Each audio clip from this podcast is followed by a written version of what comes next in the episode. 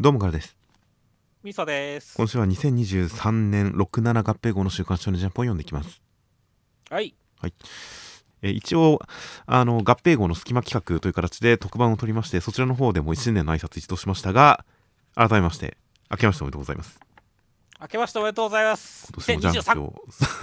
え、何ですか？それは。いや、別にわからん。とりあえずなんか、年号言った方がいいかなと思って。ああ、新しい習慣、新しい慣習ですが、まあ、そうですね。という感じで、2023年、また今週も今年も、えージャンプを読んでいけたらなという感じで、えーお送りいたします。よろしくお願いいたします。よろしくお願いします。という形で早速、えー今年初めてのジャンプとなりました。そうですね。まずは表紙の方を見ていきますと、合合併号恒例の集合表紙、えー今回のテーマは何か受験を応援する感じの学生ルックの一同という感じでしたね。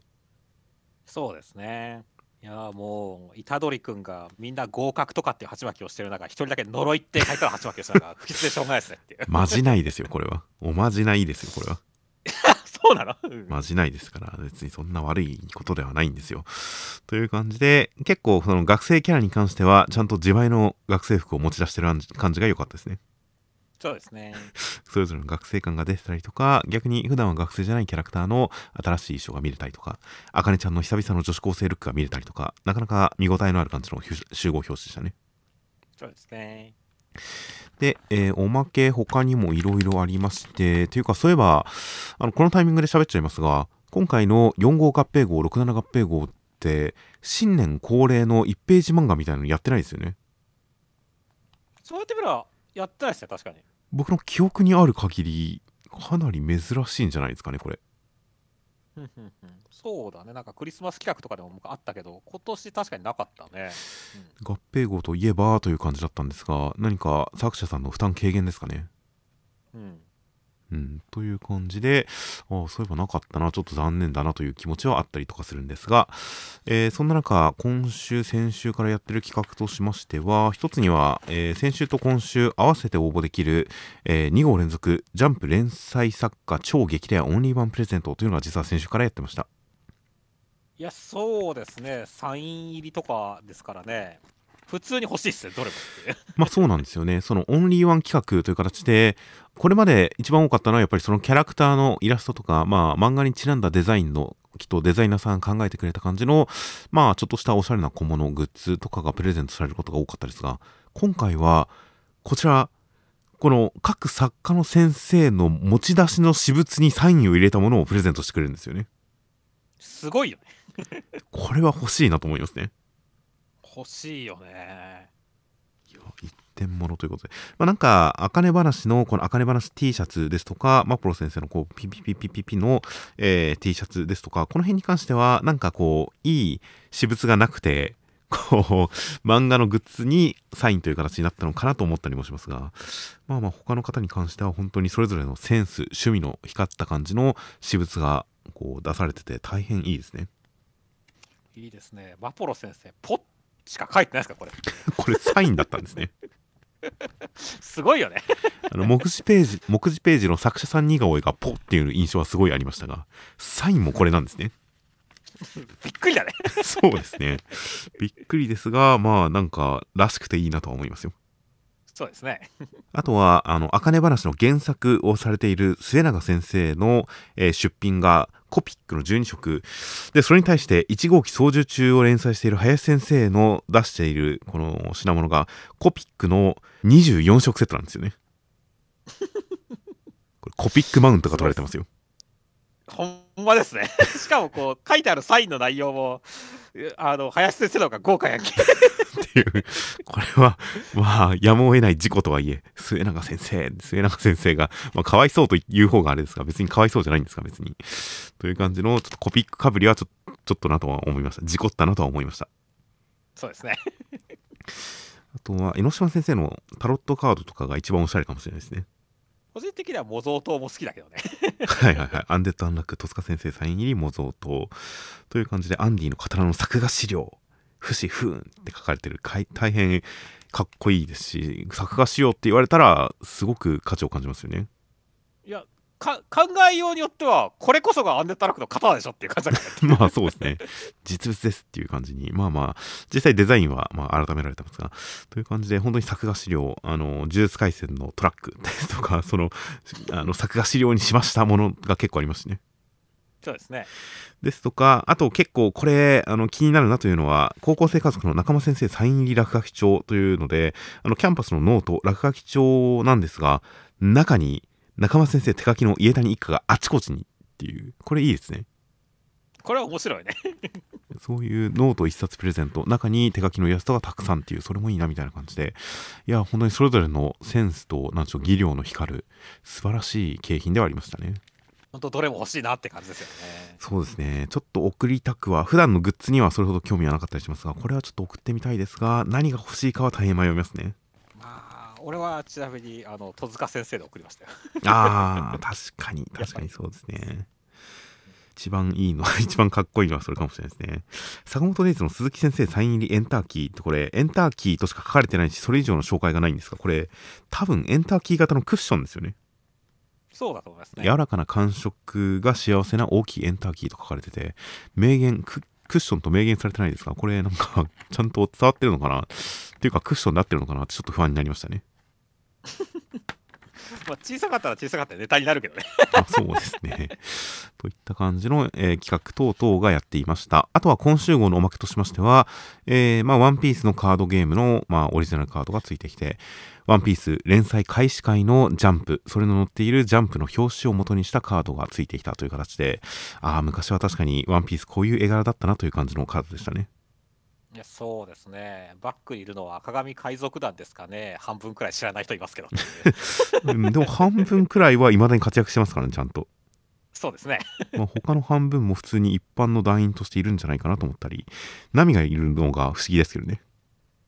そうですねまあ一応ヒロインポジションってことだと思うんですけどね まあまあ読み切り版のロマンスドーンから似たような立ち位置のキャラはいたんで、まあまあ最初からかなり古参のキャラという形でいるのかなという感じだったりとかします。あとは、えーまあ、紅白歌合戦の時に書かれていた麦わらの一味と歌ちゃんのポスターがついてきましたね。いやそうですね紅白歌合戦でおお小田先生書き下ろしは見たことないやつだっていう感じちょっと驚きましたしはいこうやっはい。てねグッズでついてきたら嬉しいですねまあそうですね。僕なんかツイッターとかでその流れてきたのを見て、紅白大合戦みたいな感じで流れてきたのを見て、小田先生連載とかカラー原稿とかやりながら紅白のために1枚書き下ろすってすごいなと思ったら、当然そんなわけはなく、ちゃんと使い回しましたね。そうですねそりゃ、そりゃそうですよね。ただまあ本当に紅白でまあ初出になったやつがこうやってついてくるってのは普通に嬉しさがあるんでねはいはい。いや、本当そのちゃんサービス精神と、大瀬戸野菜ってちゃんとその、あの、価値を遺憾なく利用した感じの素晴らしいおまけでしたよ。そうですねという形の、えー合併後企画等々がありました。という形でちょっと長くなりましたが、本編の方に入っていきますと、今週関東から、関東からっていうか、そうか、関東からはポスター扱いでカラーページはないんですね、別に。ねという感じで、えー巻頭が、えーワンピース1071話で、えーま、クマさんが向かっていたのは、レッドラインの世界政府のところでした。そして、えーまあルフィたちは逃亡しているところで、エッグヘッドのこうバリアが解かれたりとか、船が襲われてゾロが応戦したりとか、騒がしい中、キッドさんはエルバフに向かっていたりとか、えーガープ中将はコビーさんを助けに行くために、海賊島へ向かうと言っていますという展開でした。ああ麦わらを四皇と認めていないって命令無視するルッチさん面白かったですね そうですね。このなんか、血気盛んな感じとかはなんか、ある種のライバル感としてちょっとかっこいいですね。いやそうですね まあ他のねあの CP0 も従ってますしねっていう感じですからね、はいはい。で、なんかルフィにやっぱりこれだけこだわってるっていうところが、すごくその因縁を感じさせていいですね。そうですね、まあ、ちょうどねそのまあゾロとねカクさんっていうところの因縁対決も始まりますしねっていういはいはいはい。やだからちゃんと盛り上がってるなって感じするし実際エッグヘッドの方でもねその急にバリアが解かれるっていうので一体誰が何をしてるんだっていう感じですからねそうなんですよね。あともう一人、エッグヘッド内に政府側の人間が誰かいて、助けてくれ、ご命令をお待ちしてました、みたいな感じで、従ってみたいな、その辺も、なんか怪しいですしね。そうですねこの人物がやったっていう可能性もあるし、まあ、全くそれぞれ別の人物でっていう可能性もあるしっていう感じだよね。はいはいはい。まあ、だから本当先が読めない展開になってるぜっていう感じですね。まあそうですね。という感じで、エッグヘッド側も大変ガチャガチャしてきましたし、本当、賀来さんのキリンフォームも覚醒してるのかなって楽しみですしね。キリンバトル相当俺好きだったからね。なんかゾロが、ゾロが突っ込んでた覚えがありますから、あれを再現してくれるのは楽しみですよ。楽しみですね。そして、まあ、あと他にも世界はもういろんなことが起こっててやべえなって感じですかね。いや、ほんと方々で、しかもなんか、ポットでの新キャラがどうこうっていう感じではなく、もう往年の強キャラが、キッドさんがエルハブにとかもすごいですし、ガープ中将が海賊島にっていうのもすごいですし、本当になんか山が動いた感じがしますね。いや、ほんとそうですね。やっぱこのエルバフにキッドさんが行くっていうのは、やっぱりその火の傷の男っていうのは、あのね、あれですね、あのエルハブにいんだろうなって感じになりましたからね。なるほど。探してるって言ったじゃないですかっていう。はいはいはい。うん、あの辺はすごい気になるし、あとは本当にその、このままいけばね、ガープ中将対、あの、黒ひげが見られるのかっていう展開じゃないですかっていう。まあそうですね。というか、黒ひげ対ローさんどうだったのっていう。いや、まだ戦ってるんじゃないですか。まだ戦ってるのか。だから、おいおいおいおい、黒ひげさんお忙しいなって感じだけどね。まあそうですね。いや、で、ガープ中将に関しても、やっぱりこの世代の人たち、なんか、これだけ頼もしいと、ちょっと退場フラグのような感じもして、だんだん不安にはなってくるんですけどね。そうだね。なんだかんだで黒ひげはエースも倒してるし、ここでガープさんも倒しちゃうんじゃないかっていう懸念はあるよねっていう。まあまあ、頼もしいからこそ、ちょっと不安だったりもしますが、まあ本当にこういった感じで、今までに示されてきた、すごい、もう超エース級のキャラたちが、どんどん本格的に参戦してくる感じっていうのが、いずれどうつながってくるのかは大変楽しみでたまらないですよ。楽しみですね。では続きましてが坂本デイズの第、えー102話内容としましては金栗さんは、えー坂本さんと戦いまして坂本さんは映画以上の動きをするんで強いです。金栗さんを倒しましたという展開でした。ああ、もうレーザーがぶち当たって鉛筆は溶けるのに、全然ピンピンしてる坂本さんと金栗さんの肉体よって思いましたね。これ本当にんこれ本当にちょっと解釈に迷いましたよね どう解釈すればいいですかね。いややっぱ強いんですよね、殺し屋の肉体はっていう。肌が強い服が特殊なのかうん 鉛筆が弱かったのかシャーペンが弱かったのか分かりませんがさすが坂本さんとは思いましたよいや、そうですね。てか、今週もバトルめっちゃ面白かったね。いや本当に本当に舞台を大変生かしていますし金栗さんのキャラクター性も載せてましたからねそうだね。いや特にその、まあ、レーザー反射も面白かったけど、この、まあ、劇場になんかスクリーンのごとく映える、ね、2人の姿がシルエットに映るみたいな、このカット、はいはいはい。めちゃくちゃかっこよかったよね。まあそうですね。なので先週のコメント動画についたコメントでここがまあその映画館ではなく劇場を舞台に戦っているのは金栗さんの心境の変化が現れているのかなとかいうコメントもありましたが決してそうではなく今回通してみるとやっぱりこの劇場というのを映画館に見立てた感じでの戦いでしたねそうだね。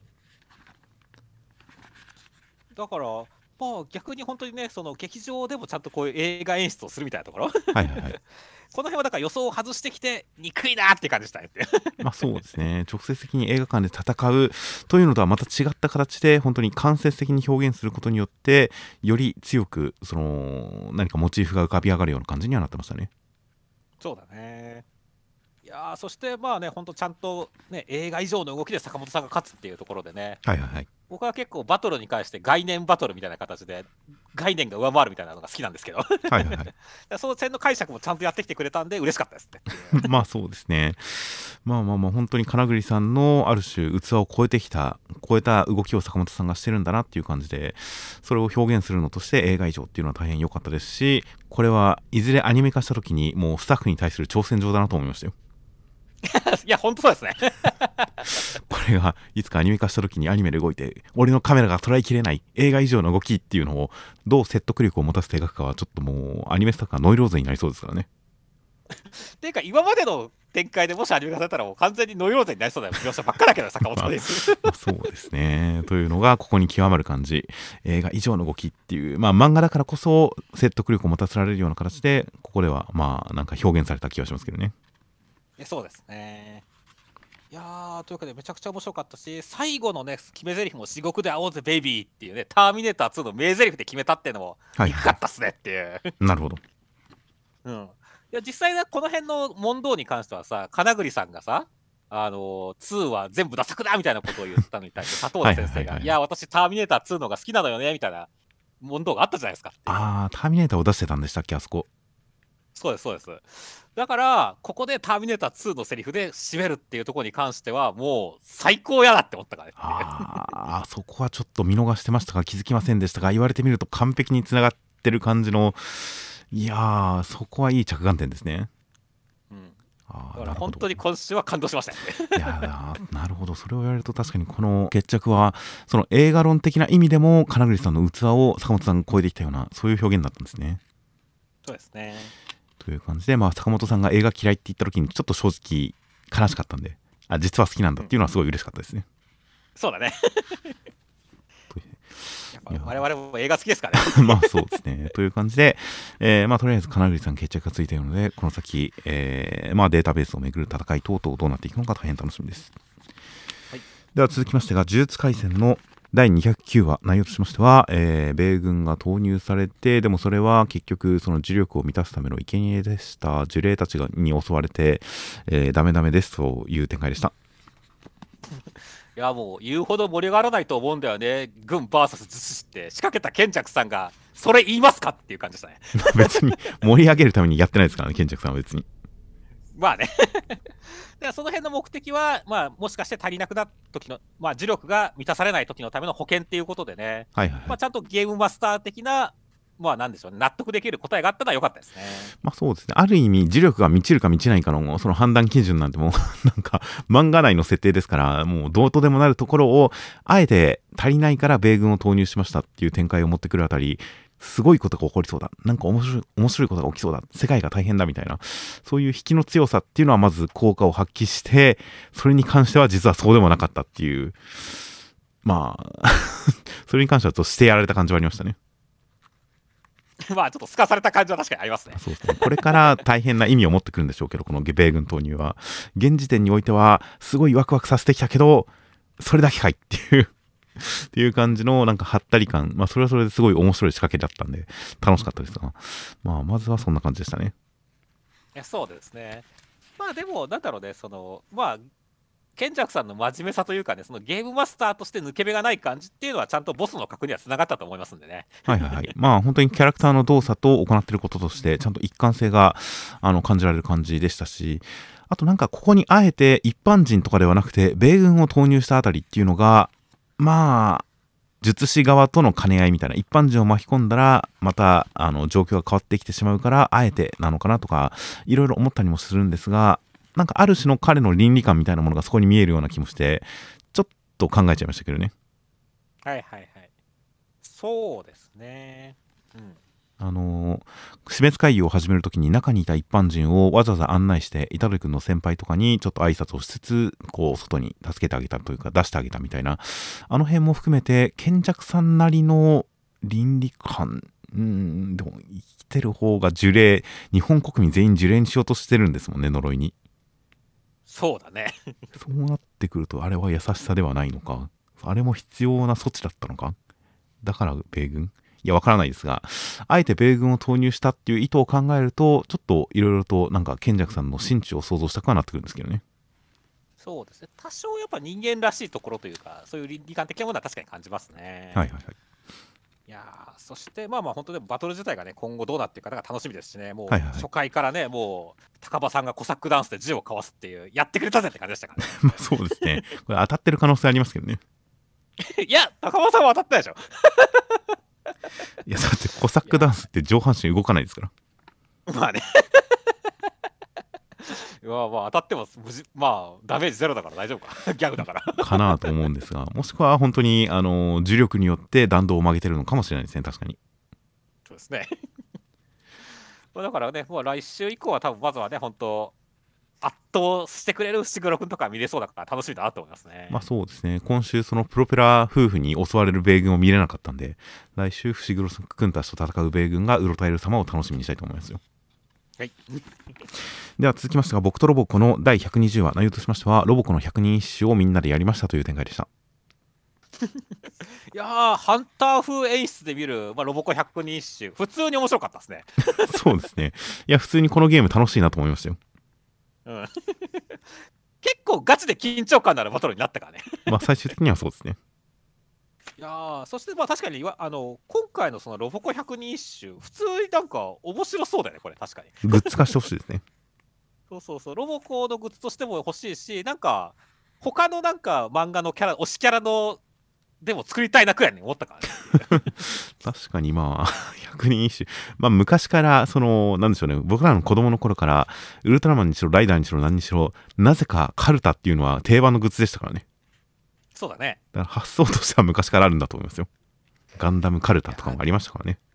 そうですね。ただ、推しのこの、まあ、推しの可愛さだけを褒め続けるっていうのは、やっぱなんか着眼点として面白いなって思うんですよね。はいはい、なるほど。うんまあもともと100人一首、和歌というのが恋の歌とかそういうものだったりしますから、その点確かに相性はいいのかもしれないですね。そうですね。いやー、まあまあまあ、だから、あの、俺は欲しくないけど、需要はあると思いましたね、この100人一首。うんまあ確かに僕は欲しいっちゃ欲しいけど買うほどではないかもしれないですが、ぜひこのロボコブロマイド、景品のロボコブロマイドもつけてグッズ化してほしいですね。そうですね。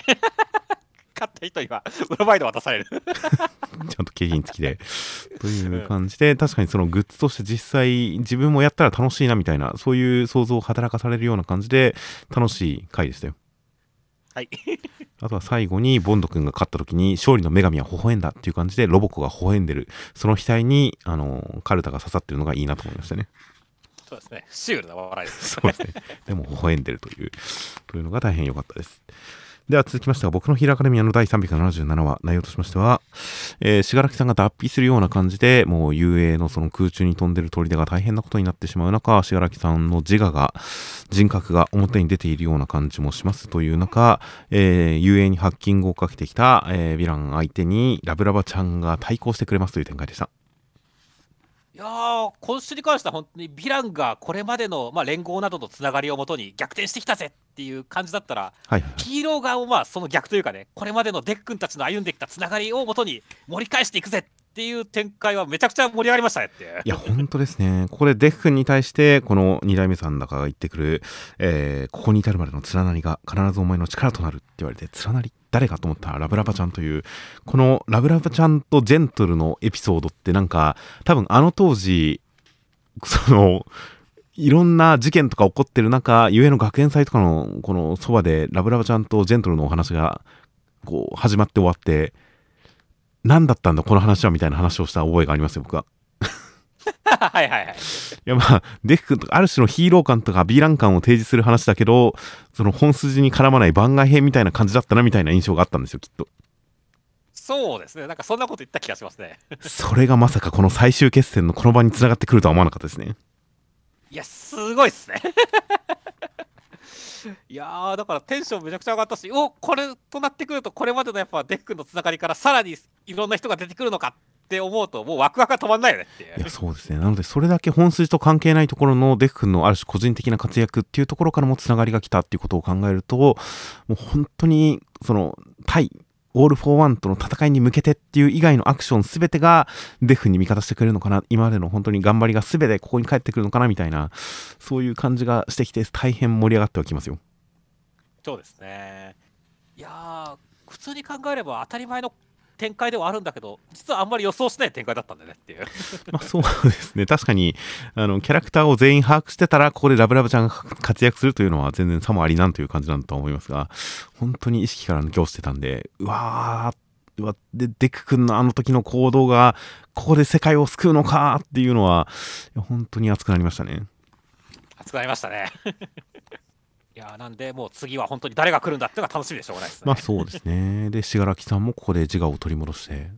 俺に対して何がしたいショッピングモールでおしゃべりしたいかみたいな感じであの信楽さんとのすごい印象的な遭遇の話題を持ち出したりとかもしてやっぱり過去から連なる2人の因縁みたいなものを感じさせますし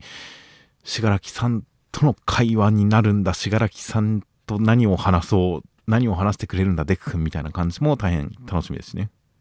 楽しみですねい。やここに来てピンチではありますが大きく時代が動き出して大変楽しみです。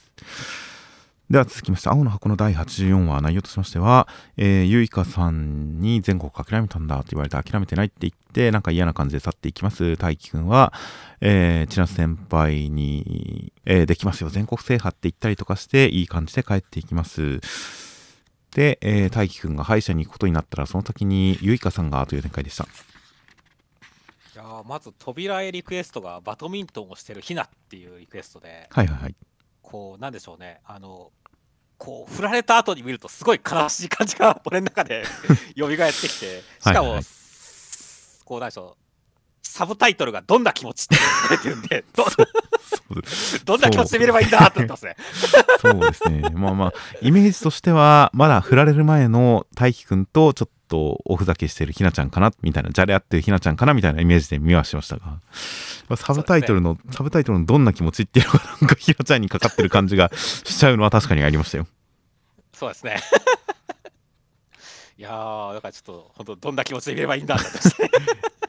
いやなんかひなちゃんが煽られてるように読めちゃいましたね僕は。そうですね。ねえねえどんな気持ちっていうあれに見えちゃったんで ちょっとちょっとその点は意識的にこう切り離しましたよそうですね まあね、本編でもね、ひなちゃんはね、こう、ちょっといかん盗み聞きしまって、ねちねちと淡い期待みたいなことを言ってるんで、はいはい、まさかひなちゃん復活するのかっていう、こう、我々も気持ちをもてあそばれてる感ありますかね。そうですね。なんか、あやみちゃんと一緒に出かけて、ちょっと吹っ切れる方向に働いたのかなと思ったんですが、なんかまだ未練を感じさせましたね、意外と。そうですね。いやー、うん、まあまあ当然、千夏先輩と大輝くんの関係が順調にいけば、付け入る隙はないと思うんですが、そこが順調にいかなかった時に、ひなちゃんまさかお前、またっていう感じはしてきましたね。そうですね。いやー、ちょっとどうなるかっていうところですね。はい、はい、まあ、僕はひなちゃん派ではあるんですが、うん、まあまあ、現状はまだどういう方向に応援したらいいかは迷ってますよ。そうですね。二度刺されるところは見たくないですからね、さすがに。そうですね。あまり未練という感じで、ちょっと希望の薄いというか、嫌な立場で横連もする感じのひなちゃんは、見たいような、見たくないような、みたいな、まだ僕の中では決心が固まってないですね。そうですね。そしてまあね、まあ実際その今回のまあ夢香さんとか千夏先輩の方はですけども、はいはいはい、いや思った以上に展望台であっさり分かれたのは意外でしたね。ああ、そうなんですね。まあこんなもんかなと思いましたよ、僕は。はいはい。まあ、久しぶり会うからこんなもんか。まあまあ、エピソード導入なんで、こっからかなという感じはしてますね。いや個人的にはなんかもうちょっとなんかこう彼氏じゃない彼氏なのかとかツッコミをするのかなと思ってそこで大輝がどう答えるのかなとかって気になってはいたんだけど、はいはい、まあまあそれはなかったんでねっていう感じだったんですよねいやここで大輝くんが明確に結花さんに睨まれたこれが睨まれたハテナとかだったらまだしも睨まれたっていう風にすごい断定的に感じてるのがえそのゆいかさんの視線に込められた意味は何っていう感じで気になったんで、まあその後、そのゆいかさんとの再会が今週のラストの引きではありましたが、この睨みのこの気持ち、真意みたいなものがこれから分かってくるのはちょっと楽しみですね。いや、そうですね。いやなかなかこの目力強い感じいいからね そうそうですね特徴的で他の女性キャラがやっぱり丸っこい目をしてるキャラが多い印象だったりするんでその中でゆいかさんのこの目つきは本当に際立ってますねや、そうですね。いやー、まあ、名前も覚えられちゃいましたからね、猪俣大輝って。はいはいはい。ていうか、保険証でバレるって面白いね。まあそうですね、確かに。まあ、もともと何かで聞いてた可能性はありますが、まあ少なくともこの段階でちゃんと認識した感じではありますね。そうですね。いやまあというわけで本当にね、大輝くん、まさか逆に千夏先輩以外のところでこんなにがっつりまだがっつり絡むかどうか分かんないけどもね、はいはい、絡みそうな感じになるとは思わなかったんで、そこも意外だったんでね。まあそうですね、そこは意外と 飛び越えてきたなという感じはあって、羽生さん経由で情報入手するっていうのもちょっと予想の中にはなかったんで、羽生さんは意外とその辺知ってるんだ、教えてくれるんだっていう感じも含めて、何かすごいいいテンポ感で、いや思ったよりも半歩早いぐらいのテンポで話が進んでるんで、これがどういうドラマを生み出すかは本当に大変楽しみですよ。はい。ちなみに、ゆいかさんの名字は菊池さんらしいですね。歯医者さんの名前が菊池歯科なんで。まあでもまあ確かにそうか。バイトしてるよりかはここの娘と考えた方がなあれ納得か。はい、という形なので先週このゆいかさんの名字予想、えー、強キャラっぽく場も乱しそうだから酒かなという予想をしてるコメントがありまして、えー、まあ聞くと杯の札のことなんで、まあまあ、見事に予想的中でしたね。そうですね。確かに言われてみれば、その、菊も花札の一種でしたね。まあまあまあそうですね。それはすみません。前提で喋ってしまいました。まあ花札名字で聞くか、この子は聞くかっていうので、まあ、確かになんか、なんとなくのイメージはありましたが、それに関してその先週のコメントで、えー、酒、杯に関して強くて場を乱すカードだからっていう、その解釈が挟まれて、なるほどなという感じがすごくありましたよ。そうですね。まあ強いですし、まあいろいろとこうカード組み合わさって役になりやすかったりとか、大変そういう強いカードのイメージという感じで、まあなるほど、この子聞くか、聞く、聞くがこれからどう動くか楽しみだぜっていう感じになってます。はい。では続きまして、1号機操縦中の第6話、内容としましては、えー、1号機くん熱が出てしまいました。670度の熱が出てしまいました。ウイルスに感染したそうです。という形で、えー、ミサオちゃんがウイルス退治を頑張りますが、えー、全然ダメなんですが、1号機くんが手助けしてよかったという展開でした。いやーまさか1号機くんの体の中にメルヘンな部屋、さらにメルヘンな王国、街が作られるとは思わなかったですね。そうですね。いや、メルヘンな街まで行くとちょっと怖いですね、確かに。怖いよね。やっぱ1号機くんの体の中ちょっと広くなりすぎじゃないですか、すでにっていう。まあそうですね。まあいいように、住みやすいように作られてますよね。いや、そうですね。いや、もうなんかこのままどんどん1号機くんの体の中大きくなっていくんだろうな。彼岸と、彼岸島見たくって思ってますね。その例えが僕には分からないですが、まあそうかもしれないですね。そうそう。彼岸島は最初なんかまあヤングマガジンでやってる彼岸島は最初小さな島だったけどまあどんどんどんどん追加設定で大きくなってって読者から彼岸島は当初の設定より大きくなってないですかって言われたら作者の松本先生がみんなの応援でこんなに大きな島になりました。ありがとうって答えたのがすごい面白かったんだよね 完璧な答えだなって。だからまあ1号機くんの体の中もみんなの応援でどんどん大きくなってくれたらいいなって思ってます俺は。いや、さすがホラーの皮をかぶった逆漫画ですね。そうですね。うん、いやという感じで1号機まああのこの1号機くんの体の中の町に住んでる1号機がまだそんなに自我を感じさせないのがマシですがここで自我を持った住人とかいたらやべえなって思いながら読んでましたよ。そうだね。ちょっと怖いですよね、確かに。普通に住人が暮らしてたら怖いなというので、ちょっと戦々恐々としながら見てましたが、そういう感じは今のところなかったんで、まあ、今のところは一安心です。はい。いやまあ、とりあえずウイルスが本当に悪いやつじゃなくてよかったねっていう まあ、まあ、悪いやつじゃないかどうかは分かりませんが、まあ、解決してよかったですね。そうですね。まあ、あと、なんだかんだで今週一番驚いたのは、まあ、1号機くんが結局ちゃんと風邪ひいたことやねっていう。はいはいはい。お前改造人間がちゃんと風邪ひくんだと思ったよ。どうなんでしょうね。生体部品がということなのかもしれませんしまあ普通故障のことを数と言ってるのか。まあ解釈はいろいろある気がしますね。うんそうですね。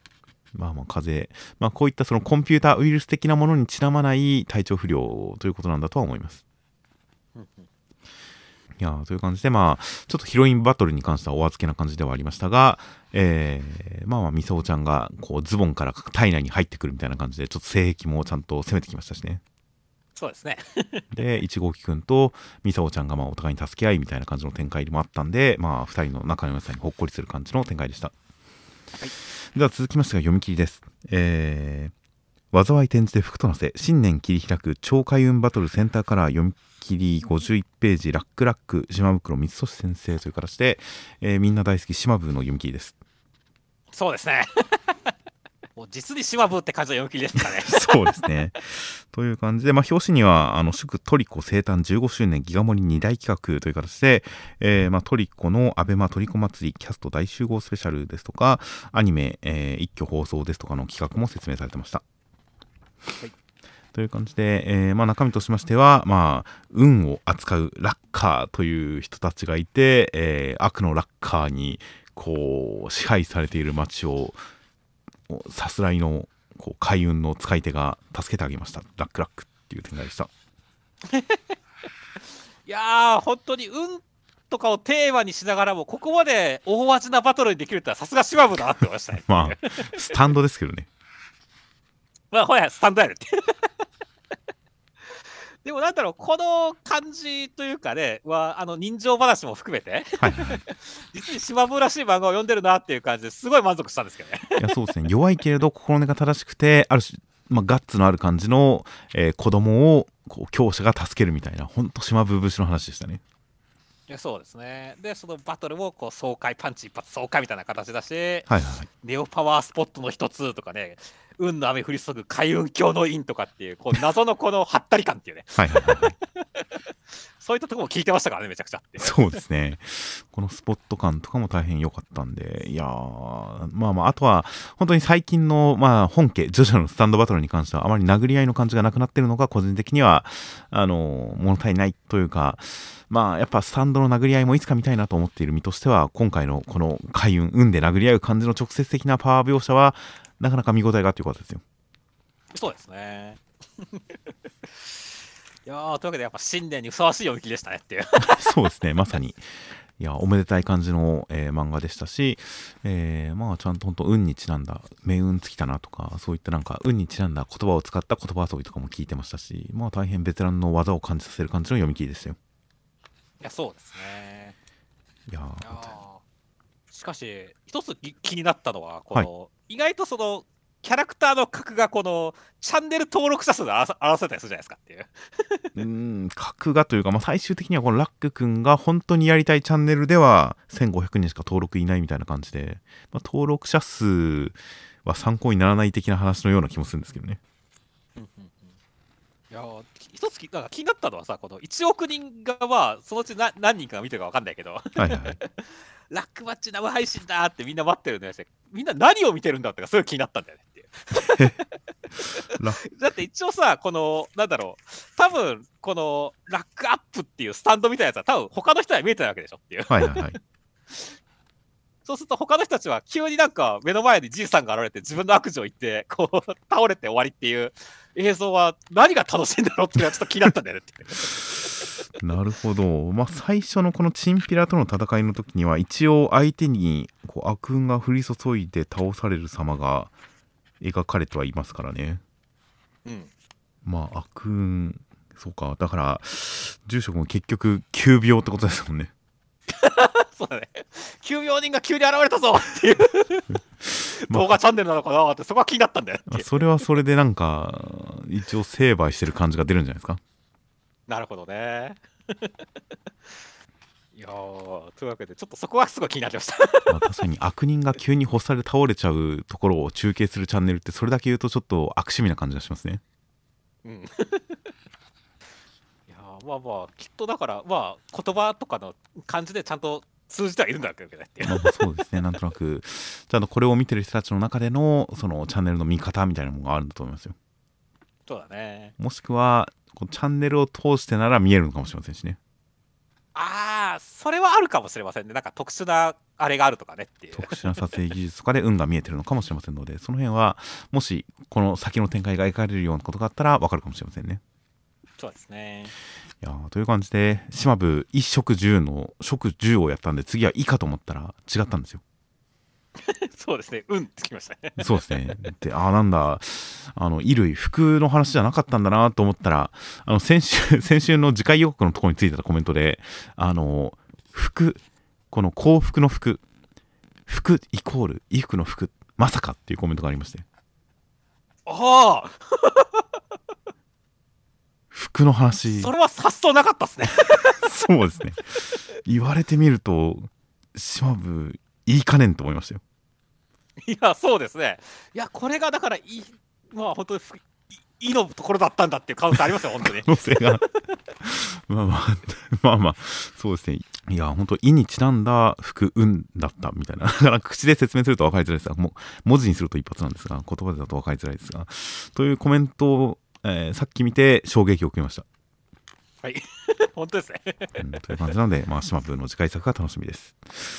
では続きましてが、人造人間100の第5話、内容としましては、えー、アシビ君たちは、対人造人間組織モート政府というところに連れて行かれましてそこでアシビ君100さんと、えー、切り離されて100さんがこう他の人間と相対しているところを見せられます。すごい怖い感じです。そして、えー、人造人間1号というのが人造人間を縫合できる唯一の人造人間だから1号を倒せば実は他の人造人間も人間を襲わないんだよって分かったんですがえー、103は足火くんを自分の体とするために、えー、1号さんは最後に倒すみたいなことを言ってた。足火くんは自分の認識の甘さを思い知りましてモート政府に加入することを決めましたという展開でした。いや全ての人造人間を倒さなくても人間の被害を減らす方法っていうところでその体を縫い付けている存在がいるっていう言及に関しては想像しなかったところなんで、おーっていうかね、手を打ちましたねってそうですね。てっきり人造人間ってみんな自分で自分を手術できてるんだと思ってましたね。そうだね。でも確かに自分でやるっていうのは確かに大変だったりするし、そこはちゃんと完璧にやれる人間存在が欲しいっていうのはその通りだなって思ったしね。まあそうですね。なんなら首から下を縫い付けようと思ったら腕が動かないんですからね。そうなんだよね。だから、おお、なるほどっていう感じだったから、すごい、だから、ここだけですごい今週はなんか得した気分でしたねって。まあまあ、納得のいく展開でよく狙った設定だなという感じもありましたし、ある種、ボス的なキャラが出てきて、まあ、それがラスボスなのか、1号を倒した後でもまた別のキャラが出てくるのかっていうのはまだわからないですが、でも一旦の敵役が出てきたことでだいぶ物語に締まりが出てきた感じもあって、まあ大変こう、気になるいい情報の出し方でしたね。いやそうですね。そして、まあ、百さんがね改めてこの制御できない化け物であるっていうことが言及されたことに関してもなんだろう。やっぱちょっとアシビ君との関係性がもう完成してるっぽい感じがあったところがこうあえて崩されたことによってさらなる面白さというか期待値につながっていったのはうまいなって思いましたね。本当ですね。だから第一話の段階からアシビ君の前で何かあの人造人間被害者のことを気遣ってるような姿を見せているというのが103の中にどこまで思いやりみたいなものがあるのかそれともアシビ君に対するアピールだけなのかっていうのは疑問としてありましたがそれがちゃんとフックとなって今回回収されましたからね。そうだね。おそらく本当にアシビ君の前以外では人間性を作らないんだ。これが本性なんだというのが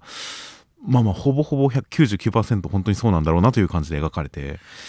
いやー、大変これまでに見てきた気になるところが本当に回収される感じでしたし、その上でなお、このアシビ君が103を手なずけようという感じというか、しょい込もうという感じで、この最後の2人が絡み合ってる一コマっていうのはすごいグッときましたしね。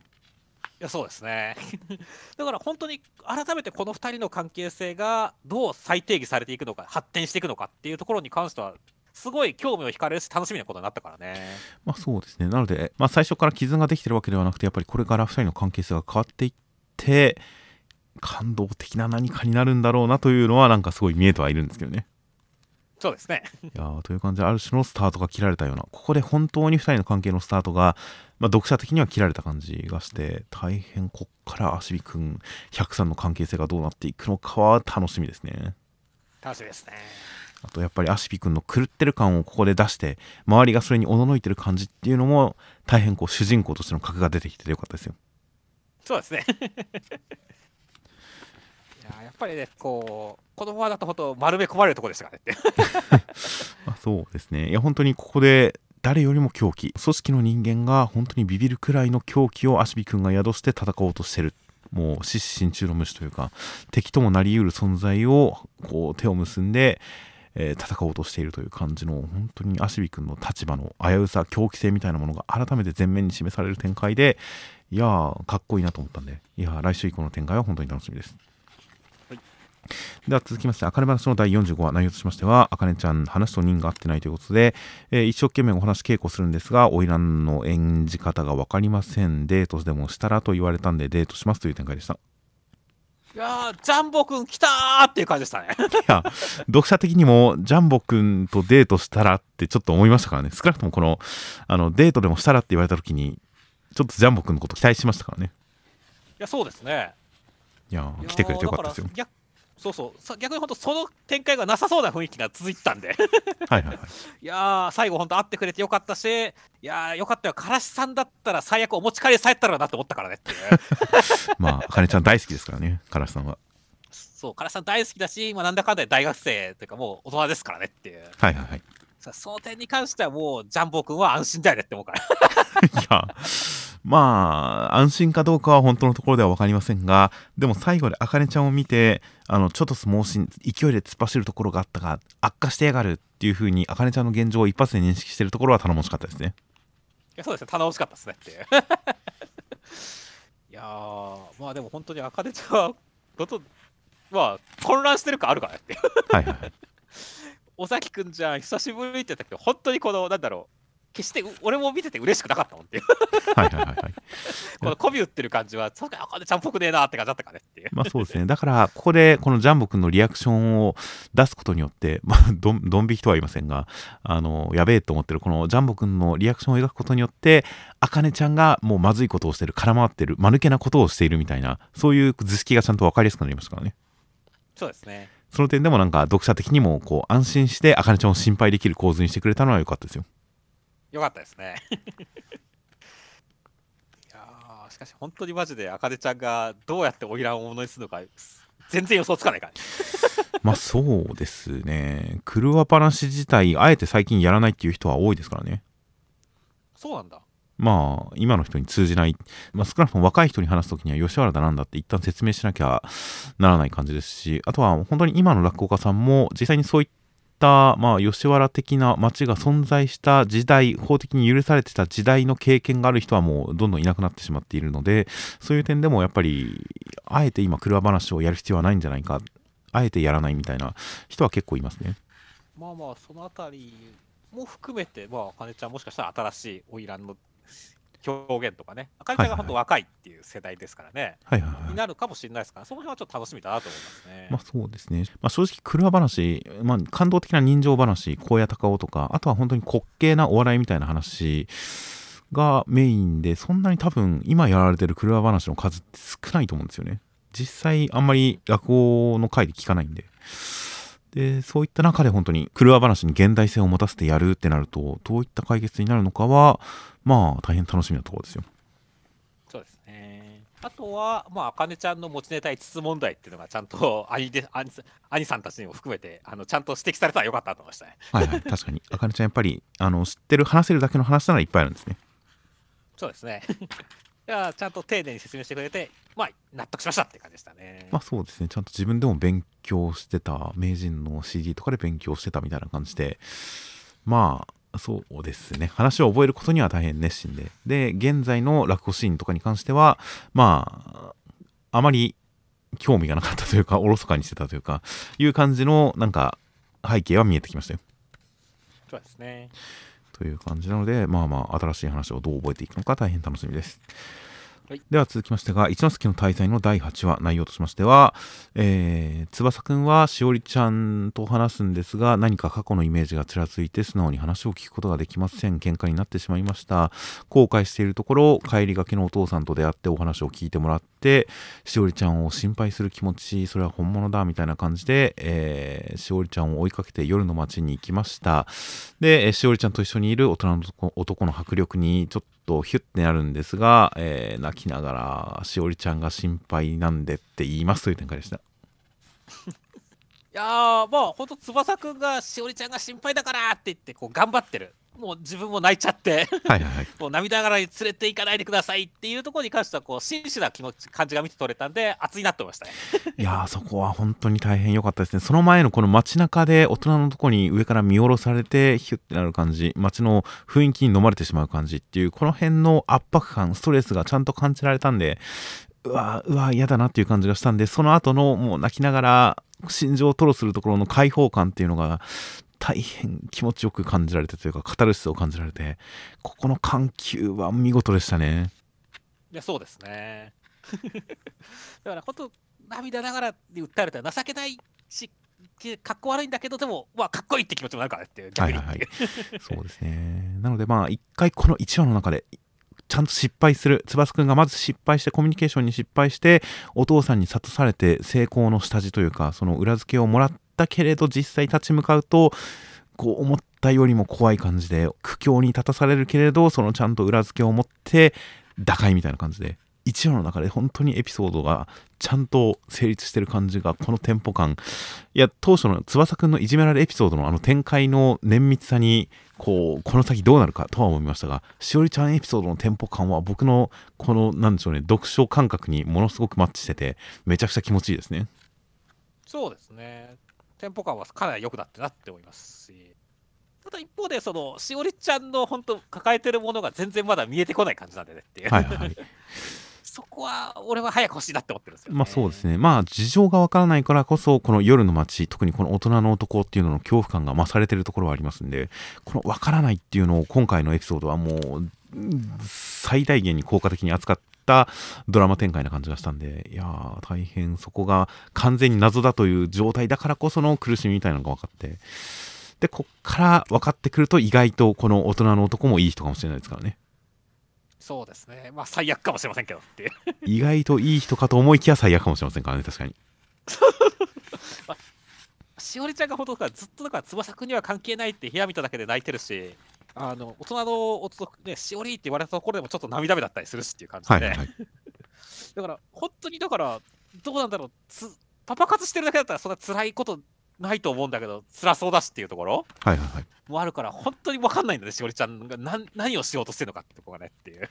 まあそうなんですよね。だから本当そのこのネタばらしがまあ俺は本当に気になってますねっていう感じですね。そうですね。相変わらずうさぎ最初の今週の冒頭のところでもうさぎのポスターが飾ってあったりとかしてじゃあ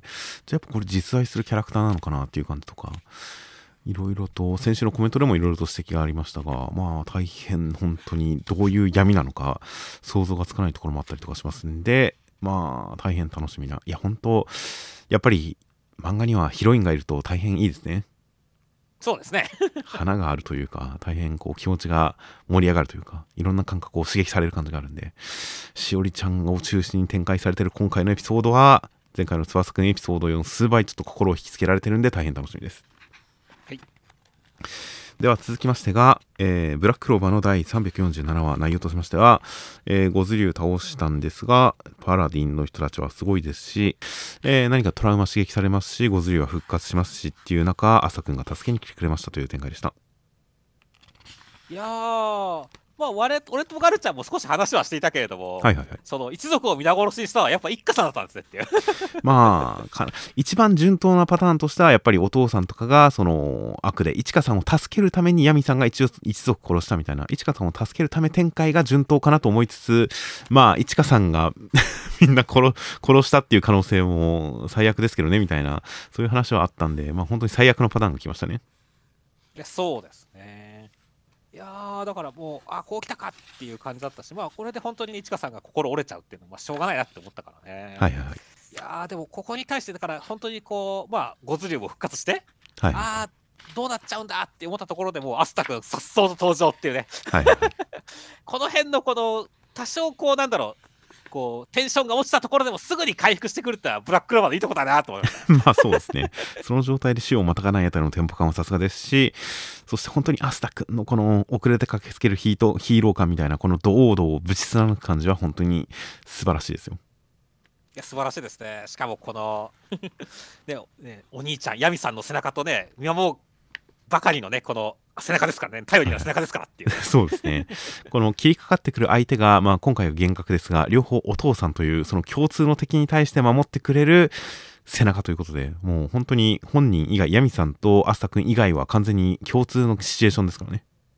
そうだね。いやという感じで本当になんかヤミさんと重なることによってもアスタ君の頼もしさが感じられる感じの演出はなかなか印象的でしたよいや、そうですね。いや盛り上がってきたなっていう感じですし、もう、こっち来たってことは、マスタ君、ね、身につけてきたってことですかね、新技をっていう。はいはいはい。修行の成果が見れるというのは大変楽しみです。楽しみですね。そしてシスターとも戦いますからね、どうなるかって感じですよねそうですね、ここでシスターを取り戻してくれる展開もあるかもしれませんし、まあ、いろんな期待は高まるんで、まあ、本当に少年漫画のパワーアップお披露目展開っていうのは一番美味しいところなんで、大変楽しみです。はい。では続きましてが、えー、出張掲載です。テレビアニメ放送開始直前、出張センターから読み切り、あやかしトライアングル、えー、矢吹健太郎先生という感じで、えー、今回は特別出張番外編8週8.5話となっております。うん、センターカラーは、すごいなんか、まっとうな感じの2人でしたね。いやいやまあまっとうな話なんじゃないですか？こう女の子同士がイチャイチャしてるまっとうな話なんじゃないですか？全くエロくない感じ 今エロくないは言い過ぎですが全く卑猥な感じのしないセンターカラーそして中身としましては、えー、まつりくんの誕生日みんながいろいろとお祝いしてくれる中、えー、すーちゃんもお祝いしてくれて盛り上がっていい感じになるんですが、えー、横やりが入っちゃって、えー、リボンをやりすぎっていう展開でした。いやー、まあ、ジャンププラスに移籍して、さらなるパワーアップをということで、あやしとあやかしトライアングルが、どんなテンションで戻ってくるんだろうって思ってましたけど、はいいやー、ちょっと抑えてましたね。まあそうですね。だから、あの、すずちゃんが裸リボンで誕生日に迫ろうと思うような女の子であるっていうところはちゃんと示しましたからね。そうですねで、。ジャンププラスだったら実際そこを出しちゃうところですが、本誌においてはそこを出さず、あえて想像させるにとどめつつ、ちゃんとキャラクターの説明というか紹介、少なくともあやかしトライアングルを、その知らない人は読んでも、ちゃんとこの話の構図がわかるような形にしてるっていうあたりで、その、ハレンチさの出し方と隠し方のこのバランスをちゃんと本誌向けにチューニングしてきた感じはすごくしましたね。いや、そうですね。だから、あ矢吹先生、理性、すごいなって思って。理性。それは理性はすごいですよ。まあね。いやーまあでもね、なんか、せっかくだからね、単行本とかではね、あのね、ちゃんとその、透けてる、服が透けてるバージョン見たいなって思いましたねって。まあそうですね。まあもしくは何かちょっとおまけページとかでやってくるかもしれませんしね。そうですね。いやーという感じでまあまあなんかまつりくんの太ももに手を沿わせる感じでこう盛り上がっていく感じっていうのがまあこれに関しては普通にエロいなと思いつつまあでも少年漫画的に描写はそんな感じで直接的な描写はそこまでやんないのかなと思ったらこのキスした後の舌がレロッと離れるところでよだれ引いてる感じの描写を見ておいって思いましたねそうですね。書くんかそこは書くんかいって思いましたよいやーまあまあでもだから本当にね相変わらずまあギリギリを攻めてる感じは矢吹先生だなってますね まあそうですね。いやという感じで大変本当に本誌向けのチューニングと新規読者にも通じるような構成とまあエロ可愛さ満載のまあ作画という感じで本当にアイカシトライアングルのいいところが詰まった矢吹先生のちゃんと構成力の生きた出張掲載となっていました。はいちなみに物のついでで語りますが今週のアイカシトライアングルジャンププラス掲載版大変熱かったですね。ああ俺まだ読んでないっすね今週は綾香美子の初代が描かれるんですね。こちらもう言ってしまいますが実は綾香美子の初代というのはかつてこの日本に大和国というのがあった時の、えー、美子が綾香美子の発祥なんですよ。え あれそれ矢吹先生の一作目じゃないの？そうですね。でその綾香美子と敵対した術師組織術師の組織というのが、えー現この払い人の前身らしいんですがそのかつて巫女を狙った、えー術師たちっていうののシルエットとかも含めて完全に矢吹先生のデビュー作「大和幻想記」ですね。おお熱いっすねそれは確かに。ちょっと後で見ますね。いやーなので少なくともそのスーちゃんに関してはその伊代さんの生まれ変わりっていうことが分かりましたんで大和幻想記の主人公の一人の。なのでいずれもしかしたらまつりくんとその大和幻想記の主人公シオンくんとのつながりも描かれるかもしれませんからね。ああそうですね。楽しみですね。っていうあたりとかいやー大和幻想記あの当時子供だった僕とかも含めてあの当時子供だった人間には特にやっぱ大和幻想記ってすごい印象的な僕も子供の頃買ってた数少ないその自分で買った単行本のうちの一冊は大和幻想記ですよという感じなんでここであやかしトライアングルとがっつりつなげてきた感じというのは大変熱いんでちょっとちょっと本当になんかジャンププラスのコメントでもこのまま祭りをシオンの生まれ変わりとして月読みの剣とか出したらあやかしトライアングル全部買うみたいなこと言ってる人人とかもいましたが僕も同じ気持ちですね。なるほどね。完全につなげるとしたらちょっとあやかしトライアングル今から単行本を揃えたいなと思うぐらい熱い展開だったりするんで、えーそっちのジャンププラス連載版の方も大変楽しみですでは続きましてが暗号学園のいろはの、えー第7話内容としましては、えー暗号をみんなで協力して解いていってそれらしい答えにたどり着くんですが、えいろはくん的にはどうも違うという感じで他の班と、えー問題を照らし合わせることによって真の答えスタートにたどり着きました。えー学級兵長の試験は今回がスタートでこの後3週間かけて続きますという展開でした。いやまずは小越さんシリガルだった。っていうのに衝撃を受けましたね。そうですね。それ予想だにしてなかったですね。そうです。だからジャガンの人たちにあげてたっていうことに関してはまああのいろはくんだけじゃないっていう可能性は当然あったからなるほどなっていう感じでしたけど他にもいっぱいいるって言った時はびっくりしましたから本当に。そうですね。この目線の入ってるこのやつはこの目線が兵器なんですかね。そうなんでしょうねきっとっていう。そこは予想しなかったわさすがにっていう。そうですね。びっくりですねびっくりでしたね。しかもね本当にあの東秀斎さんにも一応声かけたみたいな。はいはいはい。感じで、そこに対してちょっと投手祭がちょっと苦々しいみたいな思いがあるっていうところとかも含めて、いやー、ちょっと小越さん、それはひどいなって思ったよ、ちょっとっていう感じでしたからね。そうですね。そこの因縁が、まあ、なんか単なる利害を超えた市場みたいなものが含まれてる感じがしてきていやより因縁が強まったのはちょっと楽しみですね。まあ、確かにそうですね。いやー、そして、まあ、今週は、あの、ね、いろはくん大活躍回でしたけどもねっていう。はいはいはい いや、すごかったね。まあ、暗号ってやっぱ解かれていく様っていうのは丁寧だし、ああ、なるほど、面白いな、こうやっといていくんだっていう感じだったし、で一回ロゼッタストーンが出た後にね、あの、いろはくんがそうじゃないって言って、こう、その先はいはいを見据えた答えを出すっていうところに関しても、ああ、すごい納得できる展開だったし、なんかすごいよくできたリアル脱出ゲームをやってるかの感覚だったよって。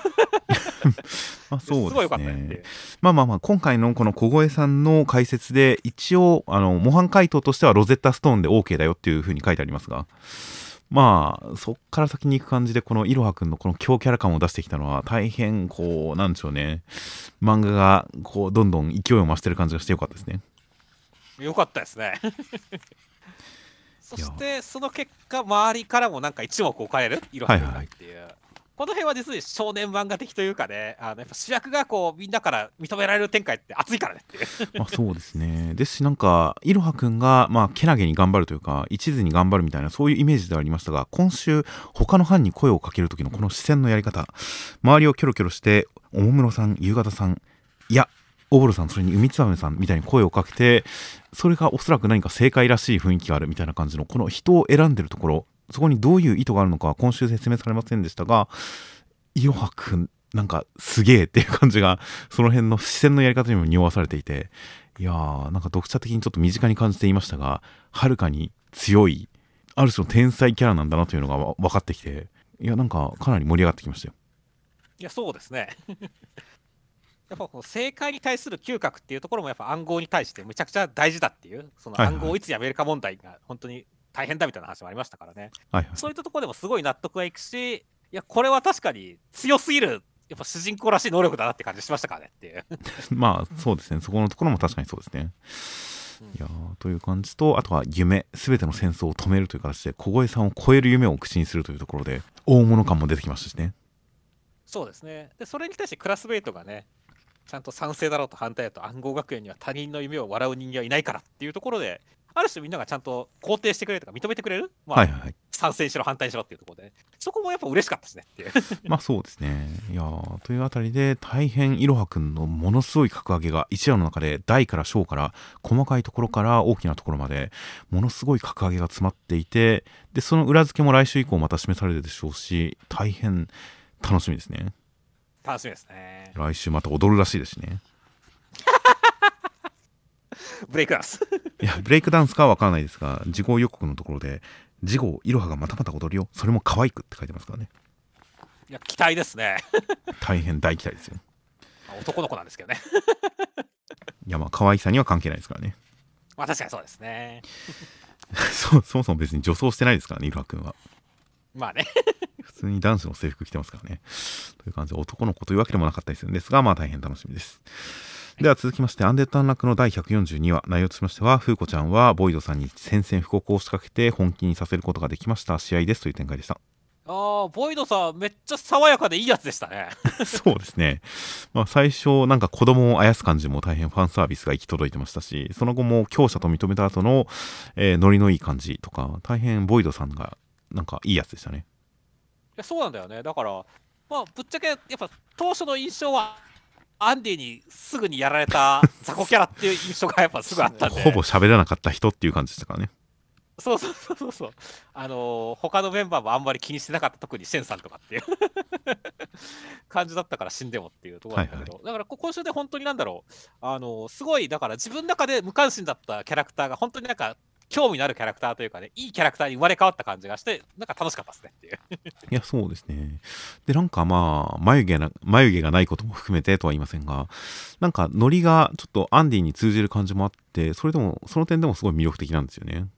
そうですね。という点で果たして風子ちゃんの仲間にな、まあ、仲間になったらすごいいい感じだなっていうのはすでに目に見えてるんで仲間になるまでの流れをどうするのかその悲劇をどう風子ちゃんが回避回避するのかどういう形で風子ちゃんを認めるのかというあたり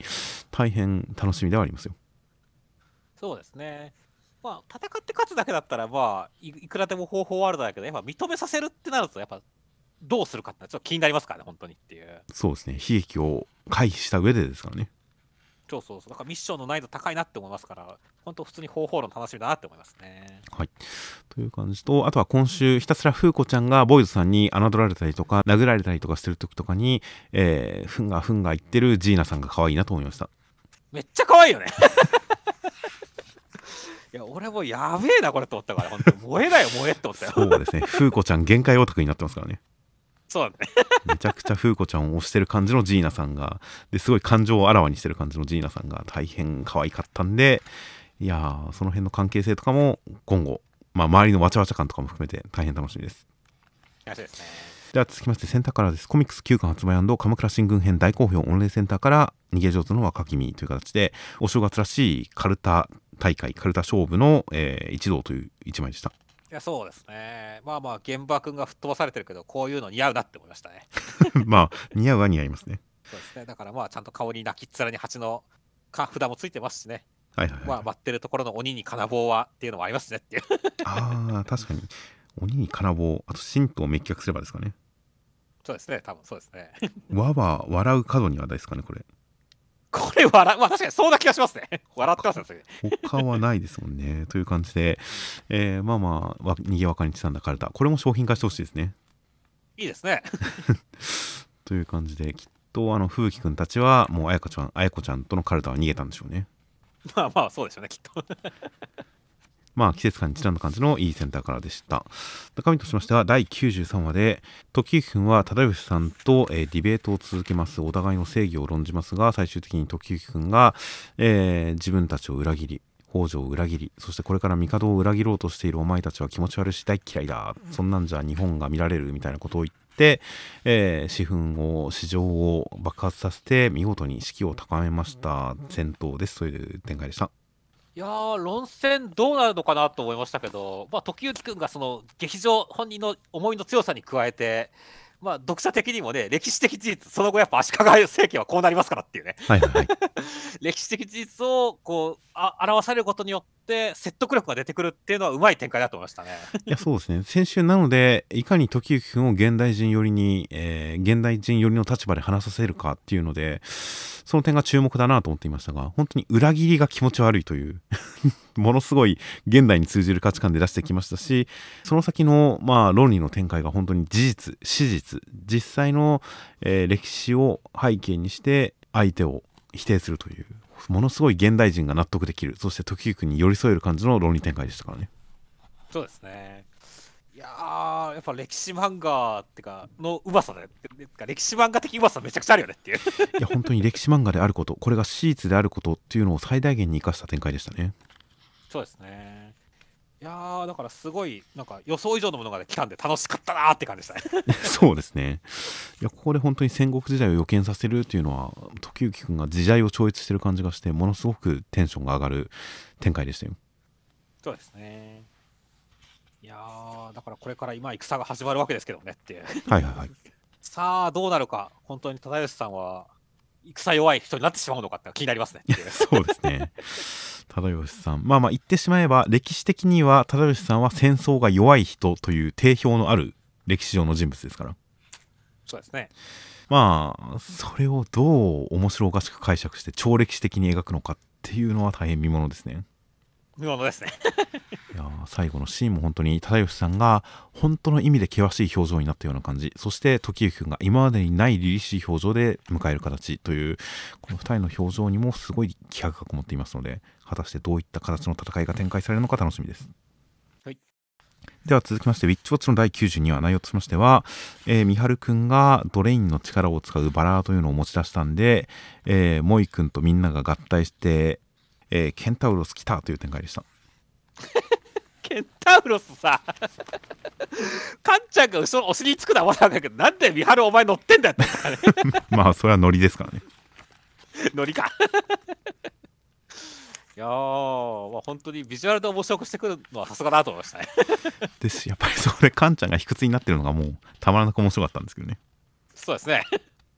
本当、カンちゃんは面白いし、まあ、ここでこう、ふんぞり返ってるモイ君も本当面白いねって。そうですね本当動じないですからねそうだね。まあ、いみんな順応してるっていうのが面白いよねって感じでしたね。そうですねわざわざ銭湯に行く必要あったと思いますけどねそうですね。いやー、まあ、多様性、多様性ですよ、本当に。そうですね馬のように洗った時からこうなったっていういやーまあモイ君は本当このムキムキマッチョ黒タンクトップスタイルを使いこなしてますね これ使いこなしてよ、本当に。そうね、さらにこう、たくましくなったことで映えてるからね、これが。そうですねケンタウロスがっていう。うんいやー、というわけで、その辺もすごい楽しかった。でもね、まあ、一方でね、あの、俺はニコちゃんとのこのラブラブ話みたいな、はいはいはい ラブコメ話みたいなのも見たかったなって気持ちもちょっとあるんだよね。まあそうですねスケットダンスで前科がありますからね篠原先生はそうですね。スケットダンスでそのつながっちゃったみたいなやつのトイレ問題とかをすごい真摯に扱ったのが印象的ですからねそうですね。ありましたねそ。そこをそんなに真面目にやる漫画今までにあったぐらい真摯にあの手がくっついたトイレ問題とかをやった篠原先生ですからまあビッチぼっちでもその展開見たくはありましたが、まあ、今回はあえてそこから一歩先に進めた面白い展開にしてくれましたねそうですね。まあまあ、だから、ニコちゃんとのこは、まあ、ラブコメ話、ラブラブ話は、まあ、次に期待してますよ、私は。まあそうですねいつかみたいですねいつか見たいですね。いやー、まあ、そしてまあ、まあ、みはるくんもね、とジキルくんも仲仲もね、なんか学校の中でも良くなったみたいですからねっていう。はいはいはいまあ、そこもね、だから、これから発展性あるのかなって感じですね。まあそうですね手をつないで女子がキュンキュンという、まあ、こっちはこっちできっとすごいラブコメをやってたんでしょうねああ、もうか語られてないけど。い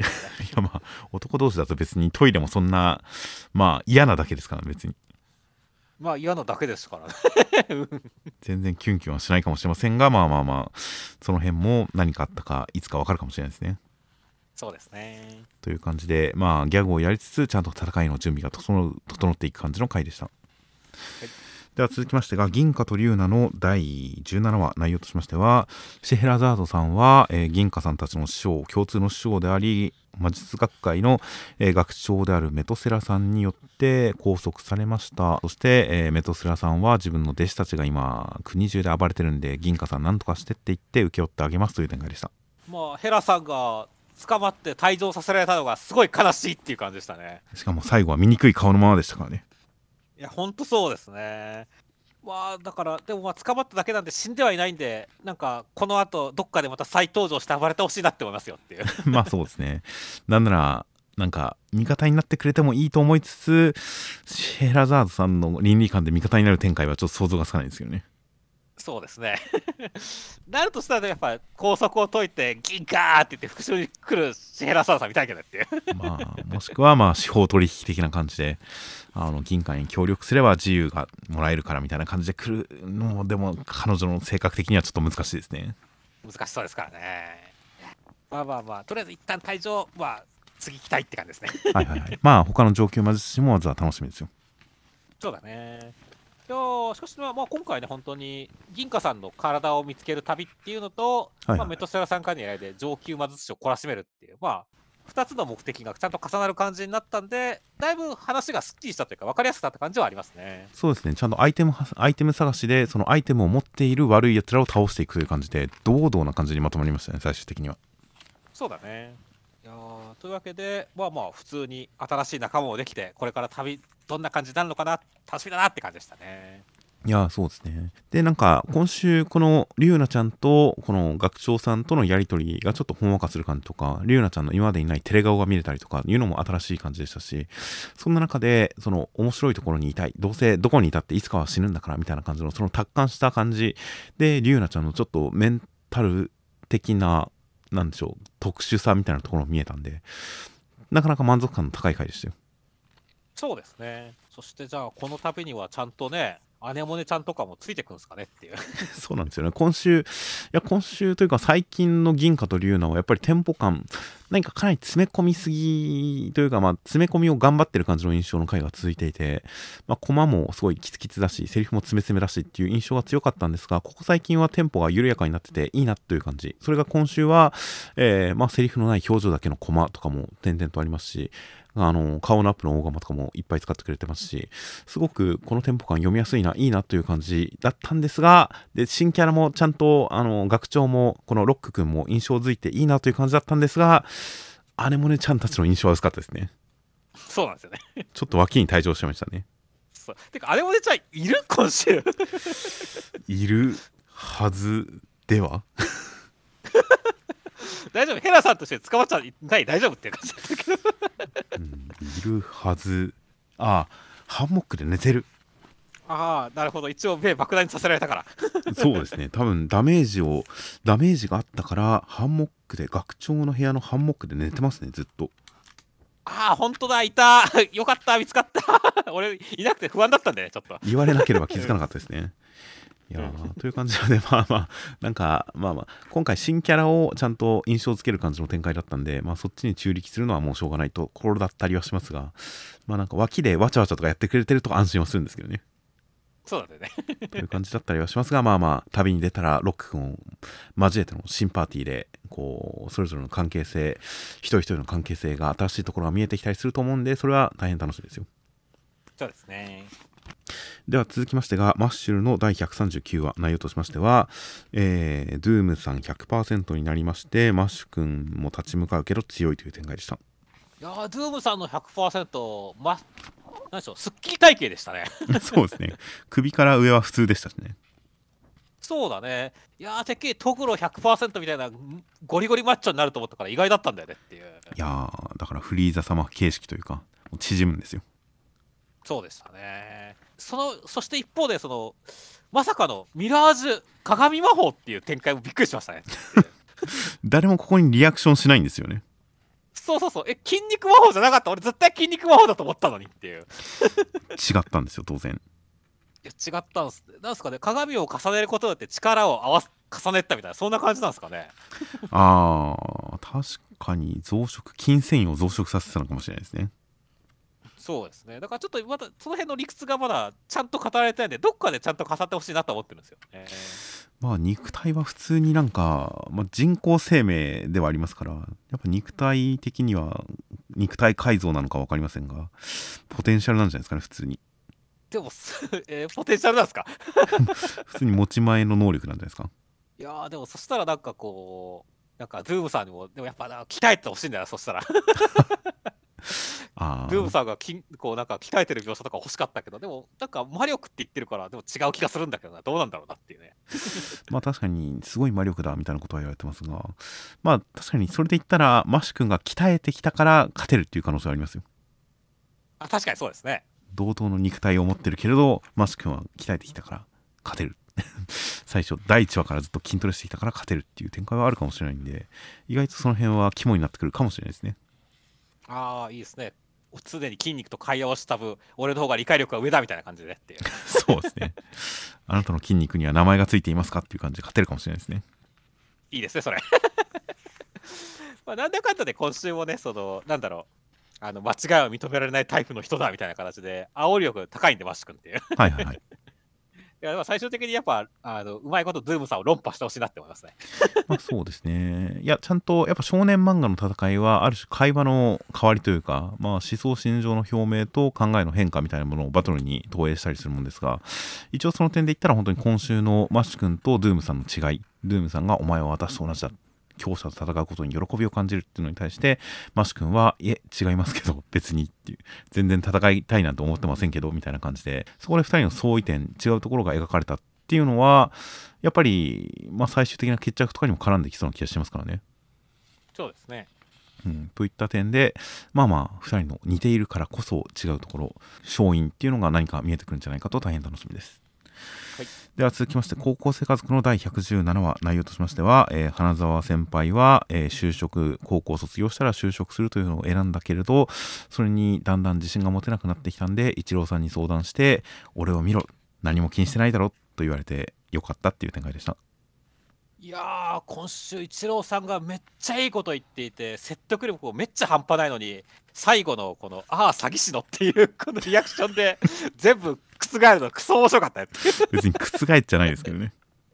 うんでもなんだろうあやふやな感じになっちゃうというかうさんくさくなるのクソ面白かったんだよねっていう。僕は俺を見ろ何も気にしてないだろっていうところでちょっとこう何も気にしてないのはいいことなのかっていうのがちょっと面白かったですけどねはいはいはい。俺は結構ここ素に感動したんだけどねっていう。僕も、ま、何も気にしてないイチローさんは褒められるべき肯定されるべきだよなと思いつつ多少は気にしてくれた方が孝太郎君は嬉しいだろうけどなとは思いましたね まあまあ、孝太郎君の立場的にはそうだね。その両親が気がついたら同級生になってるっていうのは子供の上層教育。最終的には良かったけどはい、はい。本来は良くないから。まあそう。そうで学校で同級生たちとボールで遊んでるんですからね盛り上がって。そうですね。そして俺は何も気にしてないだろっていう、まあ、それは気にしてないでしょうねっていう感じがしますよ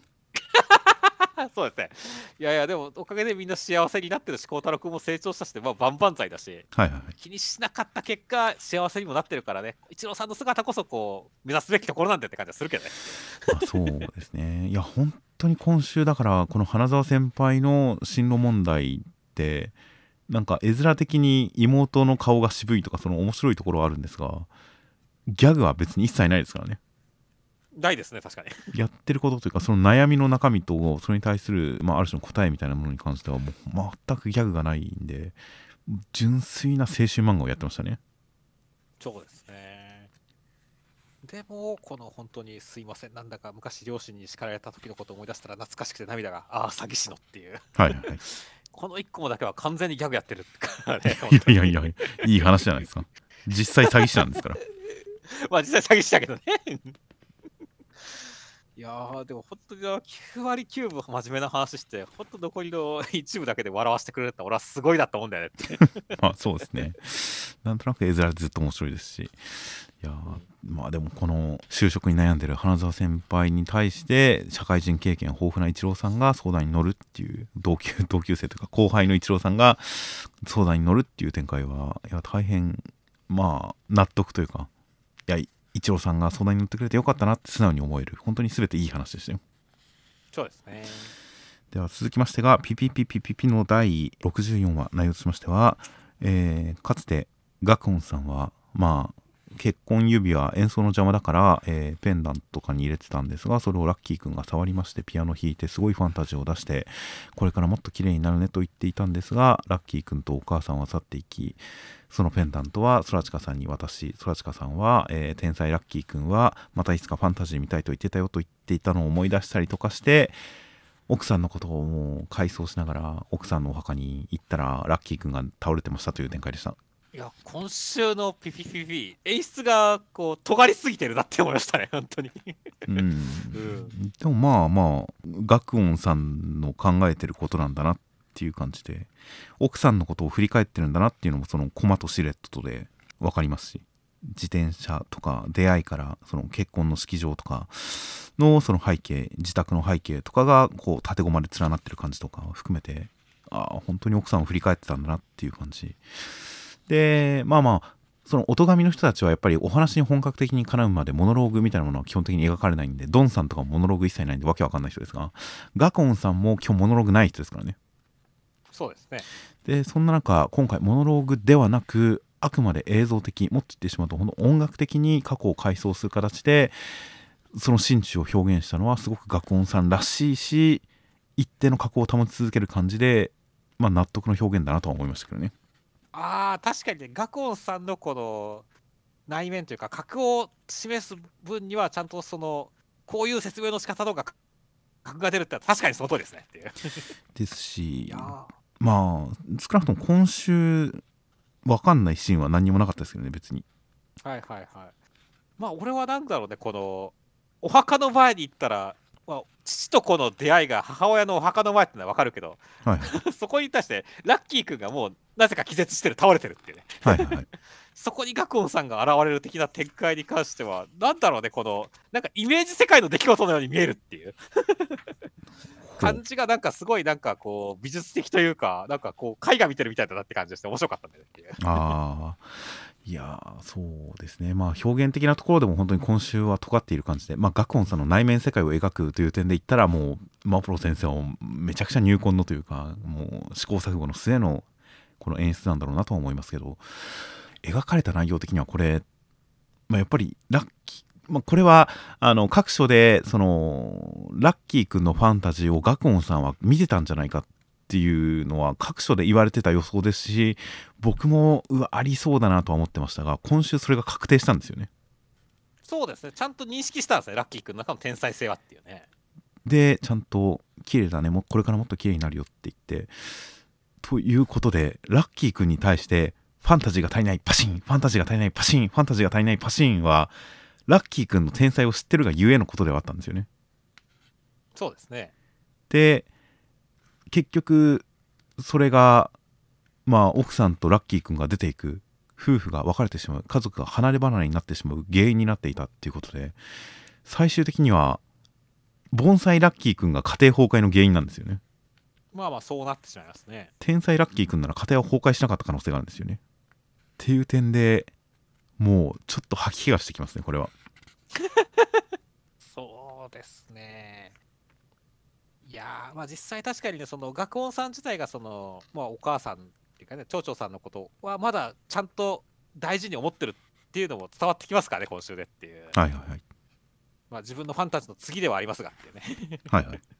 結婚指輪をはピアノに対して弾けうまく弾けないから、まあ、でもちゃんと大事だからペンダントに入れるっていうところでねちゃんと思いはあるってことが伝わってきますからね。まあそうですねいやー確かにそう言われると本当になんか余計に苦しくなってきました俺も。だから僕は結構やっぱりまっとうな少年漫画で育ってきた人間だったりするんでこの主人公の善意が諸悪の根源みたいな展開は結構 来ちゃうんですよね。うん。という感じの本当に盆栽ラッキーくんの存在が何のためだったんだろうって思っちゃいますが、うんまあ、もしかしたらなんか兄弟のために天才ラッキーくんがいるのが良くない的な兄弟のためっていう存在なのかなという思いとちょっと今週頭をよぎったのがお母さんを独占するために盆栽だったりしないってちょっと思ったんですよね。ほうそれはなかなかこうなんでしょう興味深い指摘ですねうん、盆栽ラッキーくんであるがゆえに、まあ、お母さんはラッキーくんをかばって家を出て1対12人暮らしになってっていう感じで他の兄弟に恨まれたりもしましたがまあ盆栽であるとお母さんが守ってくれるお母さんが守ってくれる。で最終的にはお母さんが自分を連れて家を出たりとかっていう感じを考えるとまあちょっと思ったんですけどね。まあでもどうでしょうね。まあ俺はまああんまり意味とかよりかはまあこういう結果になってしまったっていうね。すれ違いの話ではあるとは思ってるんで。はいはいはい。うんあんまりそこのもし天才ラッキーくんだったら家庭崩壊しなかったんじゃないかっていうのはある種それはそれでありえない未来だまあなかった未来ですからねっていう。想像はするけれどもまあそこまでなんか悲劇的なもんではないかなとは思うんですけどもね。ああ個人的には天才ラッキーくんじゃなかったがゆえに家庭崩壊っていうのはもう今週の中で僕の中では確定ですからね。はいはいはいなるほどね。盆栽ラッキーくんだったがゆえに家庭崩壊したんだなっていうのが僕の今回の回での、あの確 確定というか今回の回でそういうふうに個人的には確信したところなんでそこは確定なんですがそれでも盆栽ラッキーくんがなぜ生まれたのか何をしたかったのかでやっぱりそのお母さんの前で兄弟全員でピアノを弾こうって思ったりとかお母さんのためにお母さんのためにってずっと言い続けていた。それがすごい嘘っぽい感じだった。見せかけの優しさっぽかった。っていう感じとかでお母さんが亡くなった後もお墓の前であの死んだ人にも届くかもしれないからやっぱりお母さんの前でピアノをって思ったら意識が飛んじゃったみたいな。その点とかも含めてやっぱりこの母親に対するある種の執着みたいなとも合わせて考えてちょっと一瞬頭をよぎって怖かったんですけどね。なるほどね。いやー俺もちょっとなんかさらに言われて分かんなくなってきちゃったところがあるんで。いやーまあなんかとりあえず来週を待ちたいと思います。本当この父とこの開口がどうなるかかどんな会話をするのか会話をしないのかとかも含めてはい、はい、気になりますって感じですね、そうですね。学本さん的にはラッキーくんの中に天才がいてファンタジーがあると分かった上で厳しく接してきていつか会えるというのをソラチカさんから聞いてやっぱりこのソラチカさんが慰めてることを考えるとやっぱガコンさんは奥さんがいなくなったこともあれですしラッキーくんのことに関してもなんか思ってたんじゃないかなという気もするんですが分からなかったりするんでまあお話が大きく動き続けているこの展開どうなるのか本当に楽しみですはい。えーという感じで、あとは今週最後に第1回キャラクター人気投票結果発表という形で、PVP の人気投票の結果発表がありました。1位はミーミン、2位がラッキーくん、3位がレイジローという感じでした。いや、そうですね。やっぱまあ、みんなの愛されキャラ、みーみんちゃんが1位ってのはもう当然だろってましたよ。まあそうですね。一番、まあこの漫画の中である種闇のないキャラですからね。そうですね。愛される天才ですからね。そうですね。納得っちゃ納得ですよ。俺もだって多分まあ、投票は俺してないけども、入れるんだったらみーみんちゃんかなって思ったからね。まあそう、そうですね。僕はまあ古さんかなと思って、まあ古さん、今で言ったら古さんですよ。いろいろ展開を踏まえた上で。そうですね。古巣さん、やっぱり本当に、あのファンタ編のラストですげえ格を上げたというか、いいキャラになったからね。まあまあ当初からそのキャラクター人気投票が始まった段階で僕は古巣さんいいけどなみたいなことを言ってましたがもうそれが今確信に変わってじゃあ古巣さんに入れるかなという感じですが逆にラッキーくんに関しては当初は入れてもいいかなっていう感じはありましたが今はもう怖くて無理ですね。逆にね、うん。ラッキーくんに投票できないですね正直。ちょっと怖いよね、これ。うん何も信頼できない感じになってるんでラッキーくんに関しては。とか思ったりしますね。うん、そうですね。いやー、これまあ2回があったらだいぶ順位入れ替わりそうですね。まあそうですね。いや第17位宝陽次郎読み切りからとかもいいですし第18位マフォロ3号先生18位もいいですね。9票少ない。うん、そっからモンキー・ディ・ルフィは何なんですかね なんでしょうね、いたんですかね？なんかでちなんでたっけななんかで絡んでたっけなという感じだったりとかはしますが他にもあの一票キャララッキーの髪の毛とかいろんな一票がいますしねそうですね。などなど大変いい感じの、えー人気投票だったんでいずれ でいずれっていうか正直今第2回やっても結果激変すると思いますけどねめっちゃするよね、これ絶対。ファンタ君の順位とかソラシカさんの順位とか、まあ、古巣さんの順位とかラッキー君の順位とか激変するんじゃないかなという感じ。いやガクオンさんとか町長さんの順位も変わりそうだなとか まあ第2回が楽しみですね。楽しみですね。では続きましてが夜桜さんちの大作戦の第161話内容としましては太陽くんたち、えー家に帰ります。車が壊れたんでゆっくり帰ります。そんな中、えー太陽くん一生懸命明るく振る舞うけれどいろいろと、えー自分の無力感とかを感じていました。京一郎さんに慰められて、えー泳ごうという展開でした。いや、太陽君がね、他の夜桜一家のみんなよりも先にこう、ちょっと選んでくるって素潜りするところには、彼の成長を感じていいなって思いましたね。まあまあ内容的にはそのある種の居心地の悪さというかいたたまれなさを感じてちょっとそこを離れるというか一人になるためにっていう感じではあるんですがその手段が素潜りっていうあたりは確かに染まってますねそうですね。こう、たくましくなったなってましたよ。はいはいはい だからその前にだから服を脱ぎ出した時はどうしようかと思ったら太陽は何を食べたいって言われてその服を脱ぎ出すなんて言ったらやっぱこうエロ漫画脳的にはえうつみちゃんをみたいな話ですかみたいな話になっちゃうからねっていう。そうなんです。僕は普通に泳ぐと思ってましたから何のそっちの想像はなかったですがなるほど。うん、うん、だからいや。ああよかったよかった。太陽君はちゃんと太陽君だったぜって安心しましたよそうですね。家族同伴の車の中でそんなことを始めたらやばいですからね。やばいですからねいやーまあというわけでねあのまあ最終的にでも本当にその先週からやっぱちょっと気が重い感じ？まあはいはい今週も当然続いてるわけですけども、その朝さんとかの件も含めて、ね。はいはいはい。ただやっぱりこうねそのまあしお姉ちゃんの足を揉んだりとか最後に水着サービスシーンがあったりとかね。はいはいはい。まあ素潜りの件も含めてまあちょっとやっぱ明るい感じが戻ってきたところはすごい良かったなと思いましたね。あそうですね。いや本当夜桜さんちの大作戦はバトル展開があった後に日常に戻るというのをすごい丁寧にやってくれて毎回そのバランス感が見事ですが今回もその日常感全てを踏まえた上での家族が全員まあ兄弟が全員揃ったよかったっていう安心感のあるこの日常展開とそのバトル展開の不安不穏みたいな感じを踏まえた次につながるような空気感とかその見事なあのバトル展開シリアス展開と日常会の両立をしてくれるあたりは今回は見事でしたね。そうですねいやーという感じで本当にこれでお父さん編今回のその奪還編に関しては完全にちゃんと決着がついたという感じになったので、えー新しい展開につながっていく来週以降の新展開大変楽しみです。はいでは続きまして大東京ニューメデンの第18話内容としましては、えーラーメン食べに行ったら襲われたという展開でした。いやー、俺、今週のこのめんどくさいラーメン屋っていう、まあ、うさんくさすぎるけど、まあ、日常でもありそうだなっていう 光景が、だんだんこの妖怪ものに変化していく感じ、このはいはい雰囲気は結構好きでしたねっていう感じでしたね。まあそうですね。おお店に入ったら、このネームプレートに自分のあだ名を書いてくれ。この店の中ではあだ名で呼び合おうっていうのは、すごい良かったですね。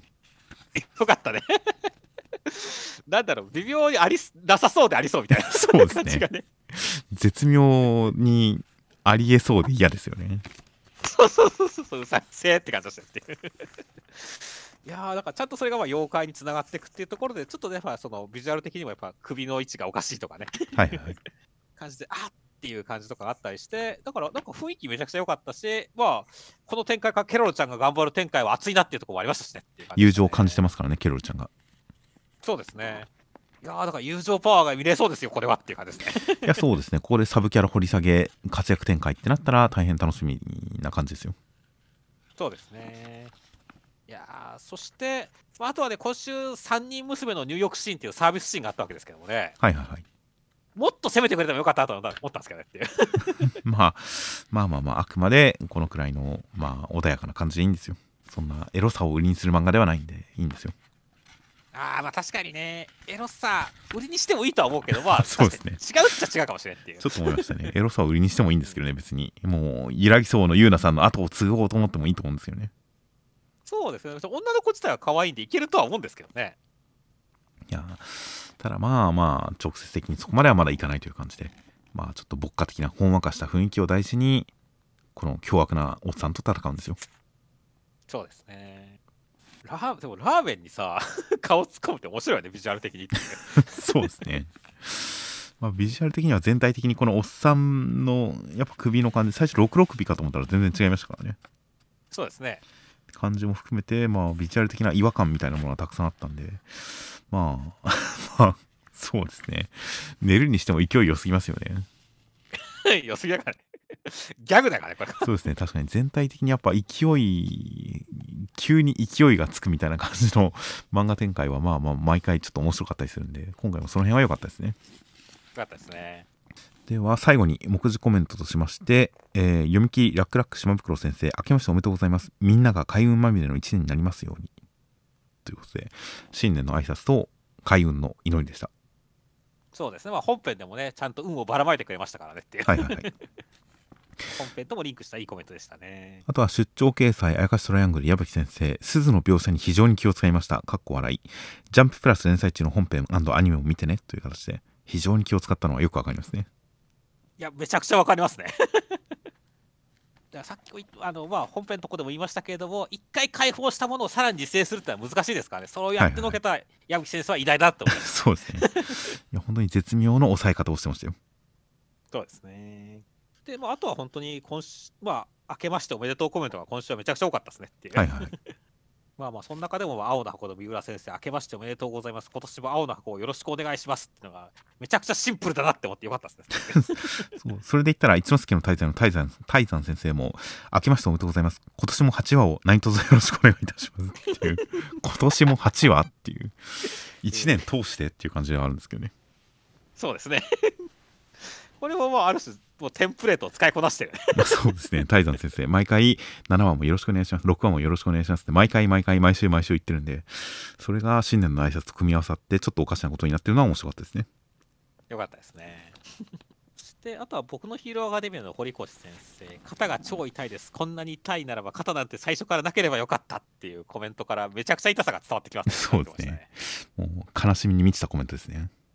いや、そうですね。俺も腹が痛い時とかに、もうこんなんなら腹なくない方がいいと思ったこと何回もありますからねっていう。はいはいはい僕はないですね ないか。もう痛くても自分の体だと思ってますがまあ確かに肩が凝ったりとかだとなんかそこが無になってほしいなという感じは無感覚になってほしいなという感覚はあるかもしれないですねそうですね。だからちょっと堀越先生、体いたわって頑張ってくださいって感じですね。はいえー、といったコメント等々ありましたでは来週関東から表紙が連載3周年突破仲間を集めて未来をつなげ大人気御礼表紙関東からアンデッドアンラックという形でアンデッドアンラックが表紙関東からとなっていますいや、そうですね。いや、3周年突破ですね。めでたいですねって いや、そうですね。本編ではなかなかアンディが見れませんが、まあまあ、来週もフーゴちゃんたちのかっこいいところが見れるんじゃないかなと思います。はいあとはセンターカラーが、千夏ウィンターカップ木戦新展開突入センターカラー青の箱という形で、新展開突入センターカラー。で、えーもう一つが、新ネタ習得編絶好調センターカラー、あかね話と、LINE スタンプ発売記念帰ってきた夜桜家の日曜センターカラー、夜桜さんちの大作戦という形で、いいですね。LINE スタンプ発売記念帰ってきた夜桜家の日曜、いいですね。いいですね。といった感じとなっております。では、えー先週のコメントを見ていきます。えー先週の、えー集合表紙、なんかフェスっぽいなんかですよねみたいな話をしましたが、コメントでにどちらかというと24時間テレビっぽいというコメントがあって、言われてみると24時間テレビも確かに揃いの T シャツを着て歌を歌いますね。確かにそうですね。言われてみると確かに僕の少ない少ない知識の中でも24時間テレビっぽいなというのが分かりましたんで、そうそっちかもしれないですね。うん、そうですね。まあでも24時間テレビってやっぱ夏のイメージがありますけどもね。はいはいはい。まあ、半数でしたからね、T シャツも。うん。あとは、ヒロアカの人気投票に関して、お二人がもし投票するとしたら誰に入れますかというのがありましたね。そうですね。いやー、まあ僕、今今だったら多分僕は、あのー小森きのこちゃんに入れますね。あー、2ですね。いや、そうですね。やっぱこういう時やっぱ女の子に入れたいなって思ったんですけど、やっぱ女の子、今誰が一番俺の中で好感度高いかなって考えた時に、俺結構やっぱきのこちゃん好きなんですよねっていう。はいはいはい。まあ、すごい出るたびに印象的なキャラではありますよ。そうですね。だから、ちゃんとね、その、結構セリフもあったりして最近。はいはいはい。こんなにね、何でしたっけ？まあとりあえずでこんなに畳みかけることがあるのこみたいなこと言うとこでできのこちゃんできたら嬉しかったですから、はいはいはい。いやまあ、個人的には、まあ、なかなか迷うところで、デク君に入れたくもあるけれど、んでもまあ、はぐれちゃんですかね。ああ、はがくれちゃんいいっすね。やっぱり僕はたまに夜空を見ながら、はぐれちゃんは今日も裸なのかなと思っちゃいますからね。どんなやねん、それ。いや、これ、は変態のぐれちゃん。思想やん。いや、これ、ハークレちゃんは裸で過ごしてるのかなと思っちゃいますから、やっぱハークレちゃんに入れたいですね。なるほどね。今日は寒いから大丈夫かなとかって思っちゃうわけですね。そうですね。やっぱ想像に勝るものはないですからね。そうですね。あとは坂本デイズの方のコメントで、まあ、先週のその、まあ、京都の演劇で獅子場さんと四村さんの決着がついたところに対してのそのモブのがが全然この劇がグロいなって言ってるのに対してはいはいはい。モブ強いとか、えー、と現実だったら気にしないけど劇だったらグロいとかあるのか 錯乱っていう文字がありましたけどはい。ただこれに関してはでもある種今週の金栗さんの冒頭が答えを出してるかなって思ったんですよね。ああ、確かに。いや、でも先週は別に劇じゃないんですけどね。まあマジ目の前で起きたこね。とですけど、そうそうそう。でもやっぱ画面越しの方が鮮烈なのはなぜだろうっていうね、殺しとかもっていうのに対してね、はいはいはい。やっぱりああいう劇風で見た方が、現実で人が死んでも鮮烈だっていうことはあるんじゃないかっていうことですよ、きっとっていう。まあ。と、俺は勝手に解釈しました。ああ、そうですね。現実にグロい人はいっぱい見てるけど、意外とこう舞台上とかテレビではそういうのは流れてないのかもしれないですね。そうですね。だからこそ、作り物だからこそより深く観客に刺さったんですよ、きっとっていう。でだから、あそこのグロいなっていうのは、まるで現実みたいでグロいなっていう意見だったかもしれないですね。ありえますね。劇なのに、まるで街中みたいに人が死んでてグロいなと思ったかもしれない。かもしれませんね。街中で見たら普通だけど、劇で見たら、ああ、っていうことはあるかもしれないんで、まあ、謎ですね。そうですね。まあまあ、ある。まあ、謎ですね。逆に謎が深まった感じでした。そうですね。あとはちょっと順番に変わりますが、僕とロボコのあの、ボンド君のデートに関して、えー予想と違うと思考停止するところとか、コミュ障あるあるというのがあったりしましたが、あの、個人的には予想と違ったら思考停止というか、予想通りの反応があっても返せないのがコミュ障だと思ってますよ。こう言われたらこう言おうって心に決めてるんですが、実際言われると言えないっていう。あれをなるほどね。言い、口にする勇気が出ないという。それがコミュ障なんじゃないかと思ってますよ、僕は。はいはいはいはいはい。まあ実際好きな人の前とかだと、事前に準備した答えも出てこないっていうのは確かにその通りだと思いますからねい。やーまさにというこれこう言われたらこう答えたいなというのが頭にあっても実際そのシチュエーションになると言えないっていうのは僕は全然あるんでじゃないかなと思いましたよいや、ありますね。なんかこう、うん、なんかやっぱこう、インタビューじゃないですけども、なんかこう、舞台上に上げられた時とか、やっぱ、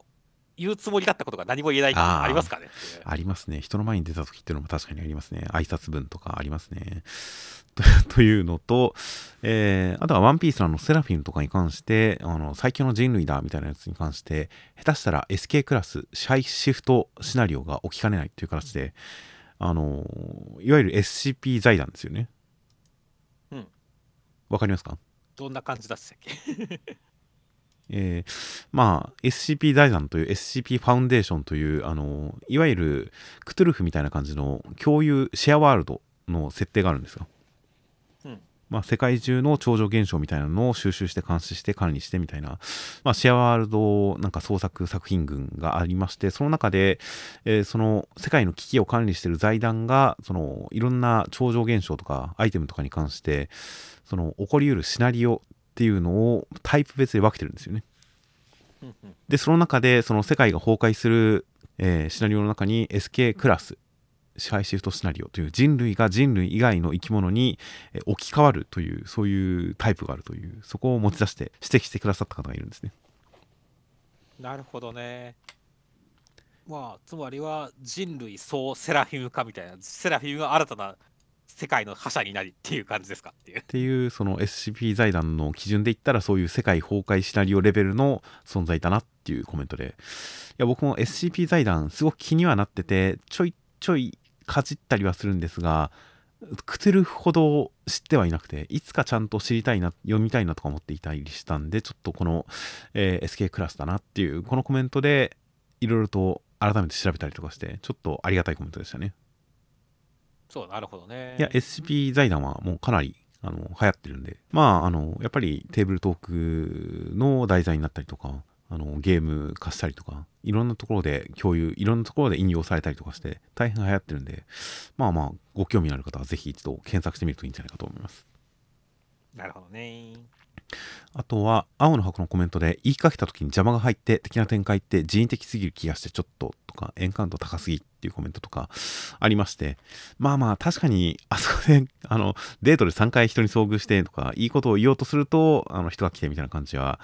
なかなか漫画的な感じではありましたが、青の箱、昔当初、連載開始当初は、あんまりそういう漫画的な展開しない作品なのかなと思っていましたが、途中で、結構あの旅館イベントとかも含めてもうたまに全力で漫画的な展開をやってでもそのやりたいドラマがある作品なんだなっていうのは分かってますからね。そうですね。うんっていう点でまあまあまああのエンカウントやたら高かったですがそれがきっといいドラマに結びつくんだろうなと僕は思ってますよ。ですね。あとは暗号学園のいろはで、かすりさんのどあの早いものに関して、僕は最初間違ってあの思考が早いって言っちゃいましたが、動作が早いという、もう完全な言い間違いですね。